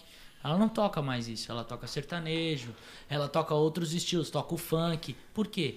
Porque são os gêneros que estão em ascensão. Os são os royalties. gêneros que sabem, que honestamente, que sabem se vender pro público, tá ligado? É o que eu falei, mano. Vocês fazem esses crossovers, vocês fazem várias paradas. E eu tiro o chapéu pra isso. É uma coisa que o rock precisa aprender a fazer pra se renovar. É, Ser mais então, tipo, misógino, né, mano? É, mano. É, eu acho que, tipo assim, eu vejo muito preconceito com a rapaziada do rock, tá ligado? Tipo, acho que os caras mesmo se blindam, tá ligado? É, o tipo, roqueiro é nosso mundo roqueiro. aqui. E, mano, e nós odeiamos qualquer outro tipo de gênero, tá ligado? Te falo que eu tenho um primo, mano. Tava até aqui em São Paulo, mano. Ele era roqueiro, tá ligado? Cabelão grandão, se vestir mesmo. Mano, mas pensa num músico foda. Pensa num talento pra cantar, pra tocar todo. Multi-instrumentista, vai tocar todos. Falei, mano, abre a sua cabeça, irmão. Vamos. Ele tava aqui comigo, foi embora, tá ligado? Falei, mano, foca, você é músico muito foda, viado. Hoje o mercado tá, tá em falta de você, cara. Tá ligado? Tipo, mas eu sou roqueiro, é isso, tá ligado? E batendo aquela tese. E tipo assim, hoje não mais, tá ligado? Ele tá num, num grupo de pagode lá e tal. Mas todos que eu já conheci, os caras automaticamente se blindavam, mano. É, mas é, esse, é, esse é um Tá problema do Tipo- próprio roqueiro, tá ligado? E isso atrapalha um pouco das rádios, tá ligado? Totalmente. O que acontece? A rádio lança, mano. Tá ligado? A rádio é feita pra lançar música, gênero, tá ligado? Mas, mano, eu escuto a- as rádios pra caralho. Eu falei, mano, eu não escuto rock, cadê, mano? Mas eu acho que às vezes é culpa do próprio rapaziada do movimento, tá ligado? Que, tipo assim, não, Não, se manifesta, total. não. não- A gente mesmo do Tá funk, ligado? mano. A gente mesmo do funk. Pô, vou falar pra você. Mano, se, mano, todo ano aparece, tipo, duas, três vertentes novas no funk. Que nem brega funk, 150, É. putaria consciente. Consciente sempre teve, putaria também, mas tipo, brega funk, pis- piseiro também, piseiro funk. Mano, E se a gente fosse se, fechar e falar, não, não vou gravar esse bagulho. É, não, funk é funk, é só tu. tu, tu. É, só que, mano, a gente, a gente como MC, a gente fala assim, mano, se esse bagulho tá em alta, eu tenho que fazer também. Exato, e tem que trazer isso pra você, né? Tem Sim. que trazer pro seu universo, pro público que te acompanha. Eu concordo plenamente, mano. E esse é um problema do rock geral, tá ligado? É, mano, é... ficar se prendendo apenas à guitarra distorcida e à gritaria não, não dá mais, tá ligado? A gente tá em 2021, século 21. Eu vejo até hoje em dia o. Não sei se vocês conhecem o Machine Gun Kelly que é um moleque que, que ele faz. Ele é meio trapper, né? Mas ele faz um som pop e quem toca com ele, quem faz os clipes com ele, quem produz o som dele é o Travis, que é o batera do Blink, tá ligado? Sim. Que é um cara que sempre teve envolvido com os rappers. Esse é um cara visionário, desde sempre. Até o Transplants, que é um projeto que ele fez com o Tim Armstrong, do Rancid. Só os caras, tipo, ele o, do Blink, o Travis do Blink, o Tim Armstrong do Rancid e uns caras da Califórnia, ticanão, tá ligado? Rapper. E os caras fizeram um projeto muito foda, tá ligado? Misturando rock com hip hop, com várias vertentes, tá ligado? Que durou pra caralho aí no, no final dos anos 90, começo dos anos 2000. E é um bagulho que é difícil, mano. É difícil pro roqueiro entender que é a modernidade é isso, mano, tá ligado? É você misturar, é você tá aberto a novas ideias, é você colocar isso também, as novas ideias, juntar com o seu, tá ligado? Não é porque o cara vê uma nova ideia que ofuscou a, a sua verdade ali, mano. Que às vezes o cara Junta, novo, 30 É. anos atrás, hoje já não- não é mais novo. Não, então. Mas ele, ele não. Isso não quer dizer que ele vai deixar de fazer alguma coisa moderna. Se junta, esteja aberto, deixa a sua cabeça aberta, tá ligado? É o que a gente tava falando, a sua verdade não é única, tá ligado? Tem várias coisas legais aí na música. Eu ouço hip hop pra caralho, tá ligado? Eu sou fãzaço de Tupac. Tipo, tem hora que minha mulher em casa não aguenta mais e eu fico ouvindo Tupac o dia inteiro. E aí, nego me vê, tipo, as roupas que eu uso e tal, e não sei o que, e o som que eu faço, falar, ah, mano, tomar no cu, como você gosta de Tupac? Eu gosto, Não mano. pode, né? As letras do, do, do cara são fodas, tá ligado? O cara fala sobre assuntos que são pauta até hoje. Um cara tá que se ligado? foi cedo também. Parece que que os caras adivinharam o cedo, tá futuro, ligado? né? É, então. E, e é tanta coisa legal, se você parar pra pensar no hip hop, tanta coisa legal que tem a acrescentar. No funk, tanta coisa bacana que o rock poderia fazer um som alto astral junto com o funk também, tá ligado? Ou do sertanejo, puxando as dor de corno e fazer isso pro rock and roll, tá? É, pô. Tem tanta coisa que poderia soar legal, poderia soar bacana, mas só depende dos roqueiros pra acontecer. Então eu acho que pra mim e pra todo mundo, mano, a gente tem que se deixar levar. Tem que se deixar absorver, tá ligado? E tem que fazer essa parada nova, fazer essa modernização. Senão, mano, o rock vai ficar preso ao Spotify, tá ligado? Ah, Só, vão, só vai ouvir rock as pessoas que gostam de rock. Que gostam de vai ficar rock. aqui, preso na plataforma ou nos discos que você tem em casa, nesse tipo de coisa. E vai ficar esse questionamento da ah, o rock morreu. Porque, Ah, é. Porque eu sou DJ, mano, há 16 anos. E no meu baile eu sempre toco Mamonas. Furacão 2000. Eu sempre toco um rock da hora antigo que levanta, mano. Os Mamonas, você deu um exemplo. Os Mamonas foram visionários no começo dos Tá anos ligado? 90, tá ligado? Os caras tinham uma música que tinha triângulo, sanfona, tá ligado? No nosso show, pô. Ô, Ana, essa é clássica, parça. Você tocar, É, vagabundo dá, porra, um pulo desse tamanho aqui, Los mano. Hermanos, e os Los Hermanos Tá ligado? misturaram Então, tipo, a música popular porra. brasileira com rock and roll. Eu acho que é, esse é o caminho, velho. Esse é o caminho. Eu espero que isso aconteça. Tem acontecido bastante, mas tem ficado preso naquele nicho, né? Eu espero que a grande mídia também dê, dê visão pra esse tipo de artista, tá ligado? Pra esses tipos de artista do rock and roll. Mas eu acho que, tipo assim, o, o Pedro, eu nem culpo tanta mídia, mas os caras, os, os operários do, do movimento. Total. É eles que tem que, pô, ir pra cima, cara. É. Porque a mídia tá aí. Pô, se tu voltar a lançar um tom muito foda, pá, mano, o pessoal vai abraçar que já conhece. Sim. Tipo assim, o fogo tá aceso. Mas pra poder queimar, só os caras, porra. botar lenha ali, Botar né? lenha, passa, tá ligado? Não ficar nesse preconceito de, ah, mano, sou roqueiro, não vou ali, não, eu só toco. Porra, mano. Isso é muito Não vai. foda, é, velho. Não Eu- sei se é só aqui no Brasil, você que acompanha mais. Lá fora também o rock tá um pouco assim? Como é que é? É, o que eu falei, né, velho? O, o, o trap se apossou muito do rock, da postura do rock, tá ligado? Porque o rock também lá fora tá em, tá em falta, tá, Tá em ligado? falta? Não- é, não tá em evidência. Você não vê. Até tem bandas novas aí, muito fodas, que, que eu acompanho. Imagine Dragons também foi uma banda que fez um baita de um sucesso aí nos últimos anos, que não é tão recente. Como, amor? Tem turnê grande do Green Day É, o, o Green Day também vai voltar com uma turnê mega, mega gigante, junto com All Time Low também, que é uma banda que a gente gosta pra caralho, que foi super influência pra gente. Então, é, é, o rock parte disso também, depende dos caras se unir. É, Tá entendeu? ligado? Do próprio rock, se unir e fazer acontecer. Aqui no Brasil, por exemplo, se a gente se unisse, vai, Restart com Detonautas, vamos supor, É. Capital Inicial. Pegar Barão várias Vermelho, bandas né? aí que, que, que, faz um fazem um sucesso aí, que fizeram um sucesso. Tô falando do, do, do Capital e tal. Capital foi uma banda que fez sucesso nos anos 80. Mas pegar todas essas bandas da nova geração aí, que fizeram um baita de sucesso, até NX, que foi uma banda que acabou, com CPM e tal. Fizer um festival, uma parada que seja sempre ali, a galera sempre vai poder curtir essas bandas dos anos 2000, tá ligado?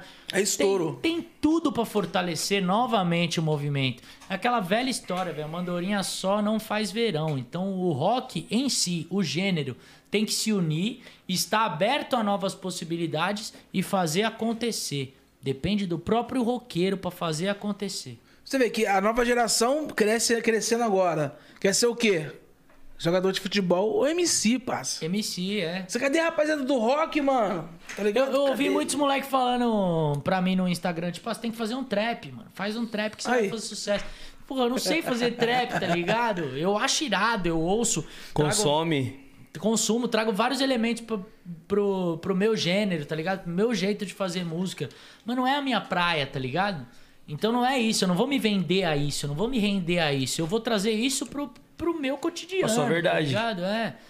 E você hoje pensa em levantar essa bandeira, mano? Que, tipo assim, o mercado tá precisando sim. Tá precisando do forró raiz, tá precisando do rock raiz.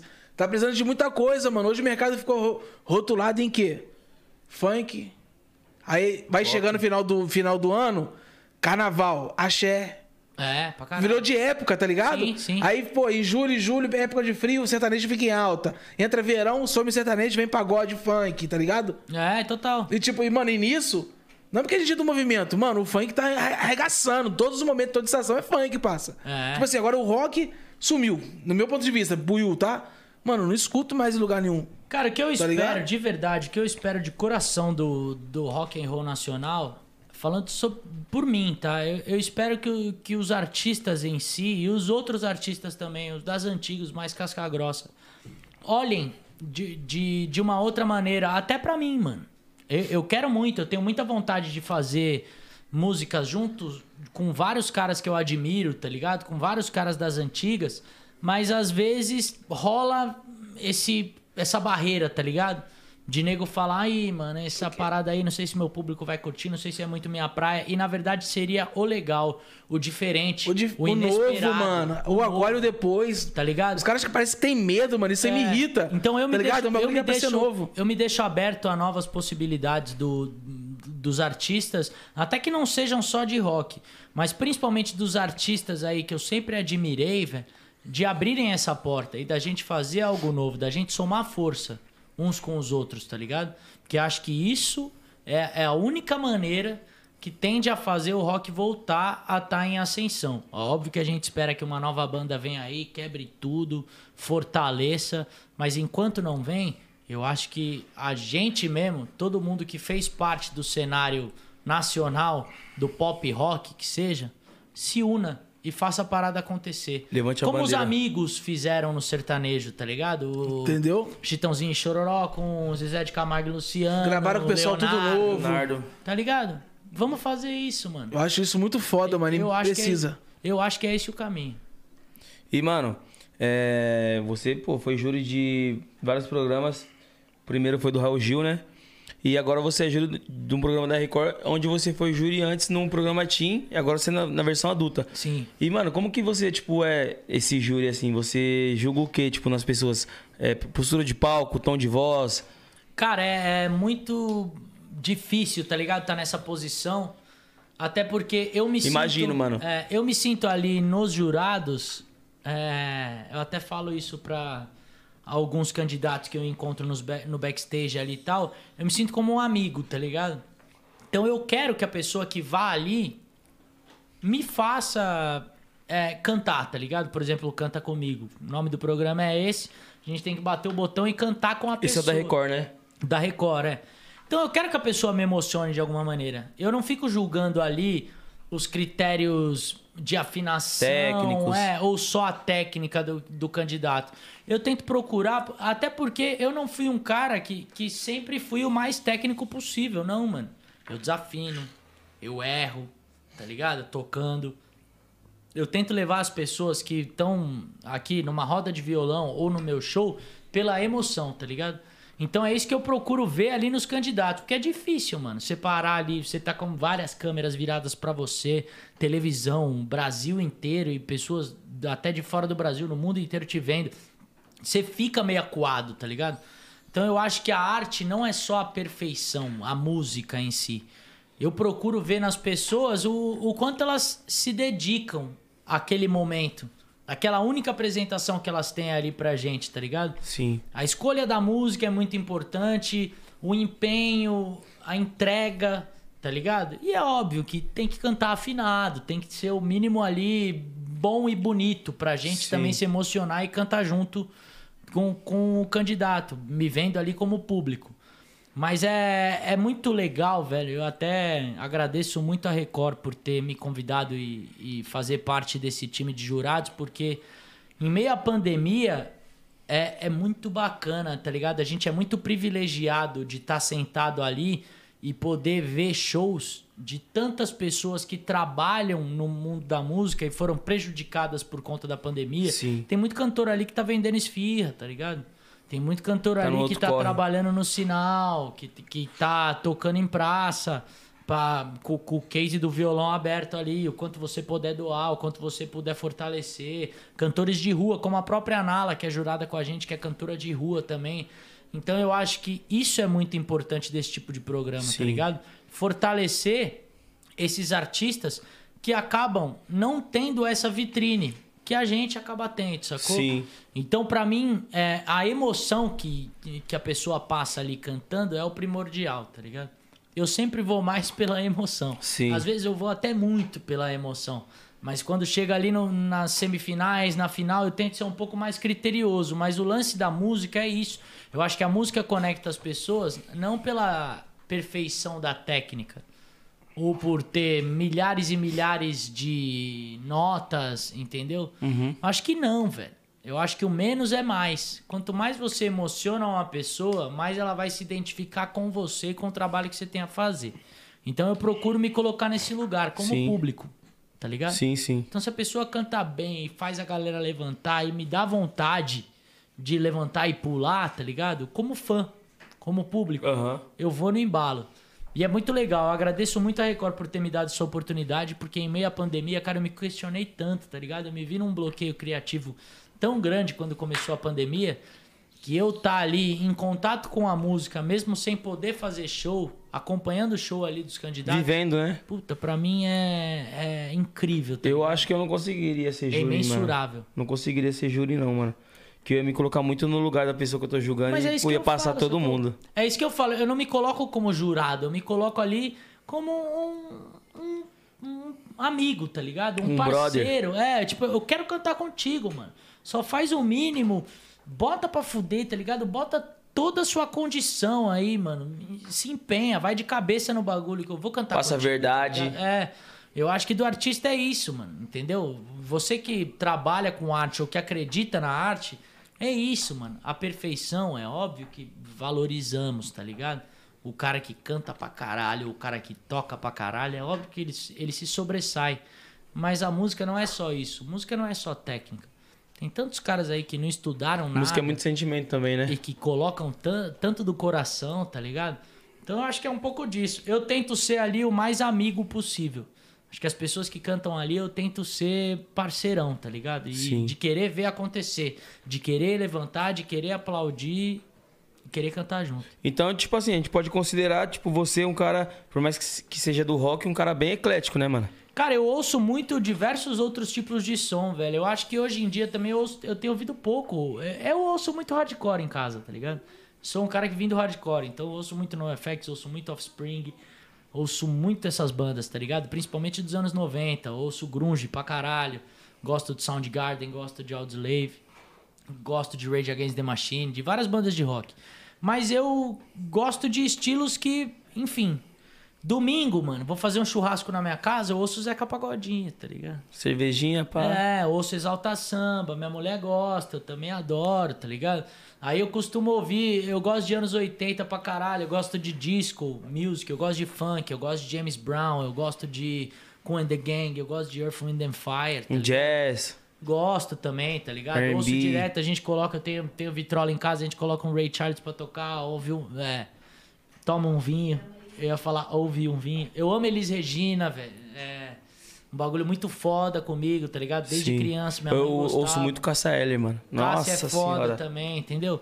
Cazuza, a Legião era, Urbana. a era do Cazuza, quando ele descobriu a AIDS, que ele começou a ficar num lance mais introspectivo, é, desde o disco Ideologia, muitas coisas ali. Eu, eu acabo sendo um cara mais eclético, tá ligado? Na minha casa toca de tudo, velho.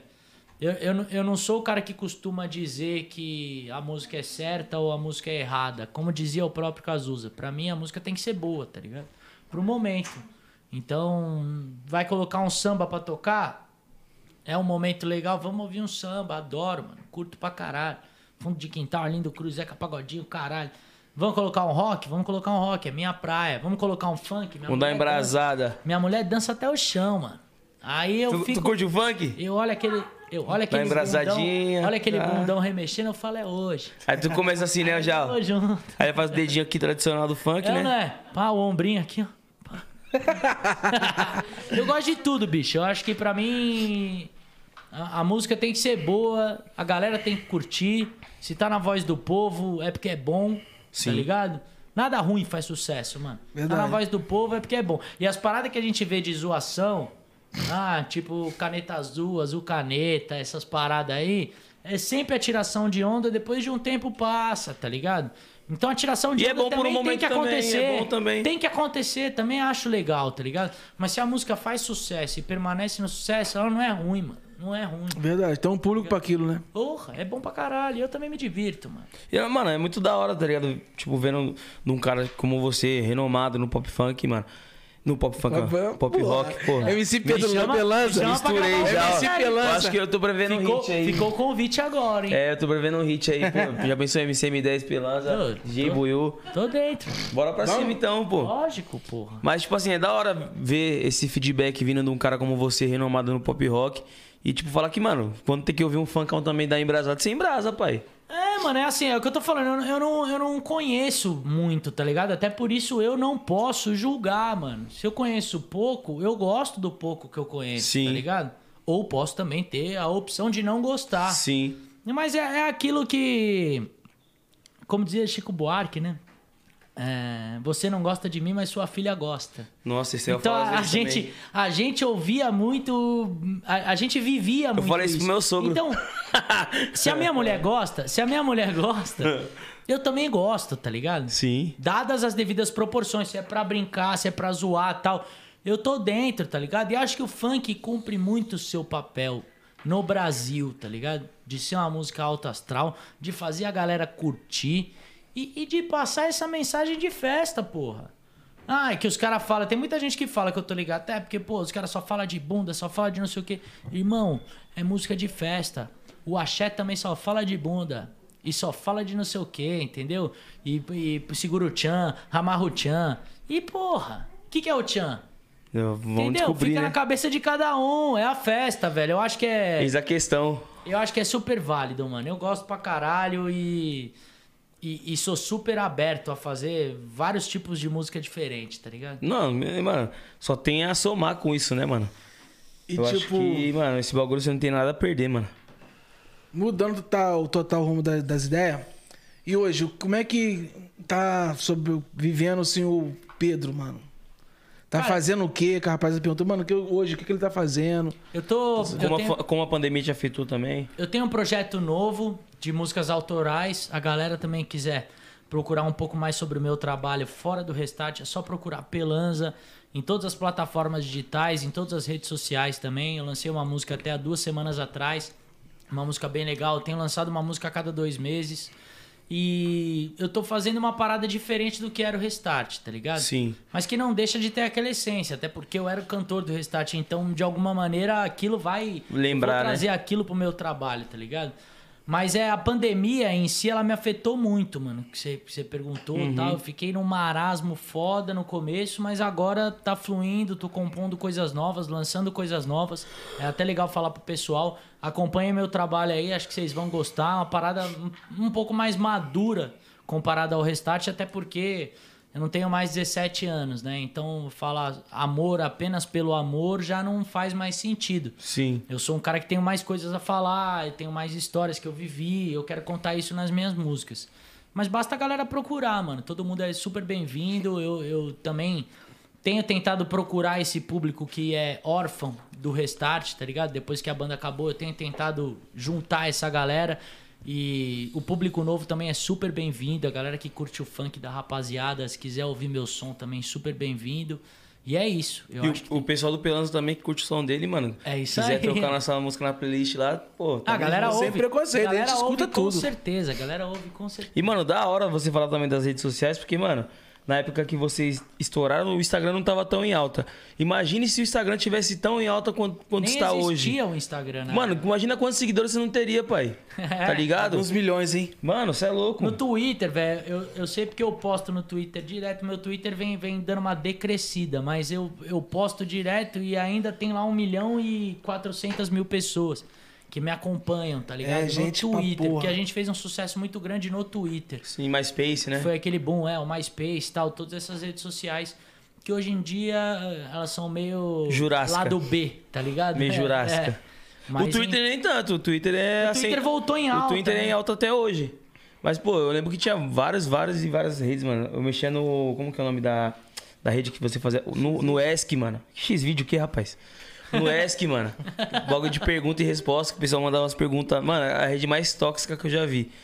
A pessoa, tipo, é Form Spring, a pessoa mandava pergunta e anônimo pra você, os anônimos só xingava. É, e Fotolog, Fotolog. Fotolog. A gente, a gente cresceu no Fotolog, velho. É. MSN, MSN. pô, bate-papo UOL. Nossa, mano. Puta que. Tá, tá. Psh, cuidado, hein, mano. Cuidado. Eu era aquele tipo de moleque, eu tinha tipo 15 anos no MSN. A menina me deixava na voz e chamava logo atenção, filho. A gente tá Tremia fal- logo a tela toda. A gente tá falando da geração que matava a aula, então fazia corujão na Lan House. Puta Jogava- que jogava pariu, CS. jogava Essa é a nossa geração. Jogava CS, Hoje em dia a galera joga counter em casa. Faple né? Day. É, joga. A gente jogava porra. counter, mentia pra mãe, ia fugido, falava, vou dormir na casa do amigo. Passava a madrugada na lan house e ia varado pra escola. Fazia o famoso corujão, Corujão. Coca-Cola, biscoito e. Coca-Cola e fandangos, mano. Não, É. e você jogando com seu amigo aqui do lado, você matava ele, era só farpa que rolava. Ei, eu sou boot. Nossa, era bom demais, mano. E é tipo assim, são tempos que, mano, o pessoal de hoje não vai saber o que a gente tá falando. Pô, Essa é a geração gente tem uma placa aqui que diz tudo, né, mano? Play Center, pai. Puta, fui muito, velho. Tá ligado? Então, Carimbão na mão, não É. queria tomar banho uma semana só pra mostrar o carimbo pra galera. Que foi no Play Center. ia no Play Center e ia no replay ainda, pai. Então, tipo, é uma, é uma época que eu olho pra trás e falo, caramba, daria tudo pra voltar, mano. Puta época que pariu. boa, época boa, velho. Mas a vida anda pra frente, mano. A gente aqui no Zero 11 Podcast, gente- é, todo convidado que vem, a gente pede pra ele dar uma frase de incentivo pro pessoal que tá assistindo. Seja o que o pessoal quiser ser na vida, você dá uma frase de incentivo a não desistir, não sei. Cara, é uma, uma frase de, de muito incentivo que até meu pai me deu é tipo: acredite em você mesmo, tá ligado? Muito parte disso. Eu acho que a gente. E aí, agora, meu pai deu uma, que é acreditar em você mesmo, meu sogro deu outra, que é muito legal falar aqui. Nós somos o ser humano, né? Na minha concepção e na concepção da minha família também, ele é feito de 90% transpiração e 10% inspiração, tá ligado? Sim. Então, se você acredita, rala, mano. Rala. Vai de cabeça, sua, faz acontecer. E os outros 10% vai ser o seu talento ali que vai mandar, tá ligado? Sim. Porque a gente tem, a gente tem muito que dedicar em qualquer profissão que seja, tá ligado? Dedicar tudo que a gente tem, a nossa alma, o nosso corpo, tá ligado? Pra fazer acontecer, pra ser bem sucedido. Então, pra galera, é, é basicamente isso, mano. Acredita em você. Muita gente vai falar que não, tá ligado? Eu também já ouvi muito não. Já cheguei a ouvir que eu era um em um milhão, tá ligado? De, de gente próxima Sim. a mim, de professor meu, que eu dormia na aula e tava trabalhando o, o- o dia inteiro, tá ligado? E dormia na aula e o cara me levantava e falava: Você acha que a música vai te levar em que lugar, velho? Se você não estudar, você não vai ser ninguém, tá ligado? Então, é, vamos acreditar, tá ligado? Acredita muito em você e principalmente nesse tempo que a gente vive de pandemia, é, crê na gente e nos nossos próximos, tá ligado? Botar fé naquele comerciante pequeno, tá ligado? Ir lá e comprar do cara e não comprar do mercado grande, Sim. enfim. Isso faz acontecer, isso faz a parada rodar. Incentiva. Total, entendeu? Então é, é isso, mano. 90% transpiração, 10% inspiração.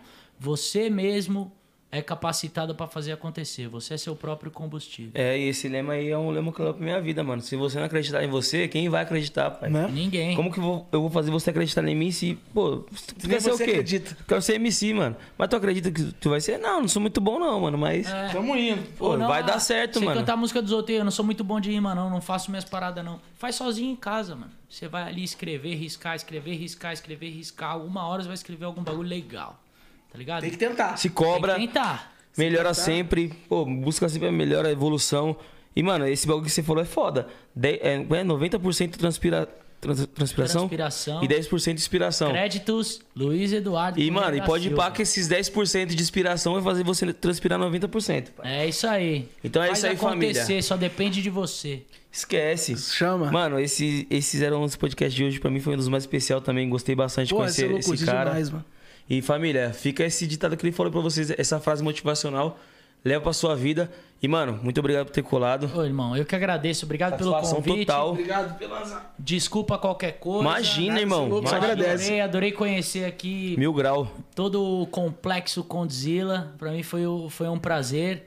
Buiu e M10 já são meus parceiros. Pô, Tamo junto, Vocês ó. estão em casa. Convidei ele indiretamente pro Fit. Vamos pra cima. Vambora. Vamos nessa, tô Obrigado. Ainda vou Esse produzir um aqui foi o feat. 011 Podcast de hoje. Resenha. E papo reto. Esquece, família. Tamo junto.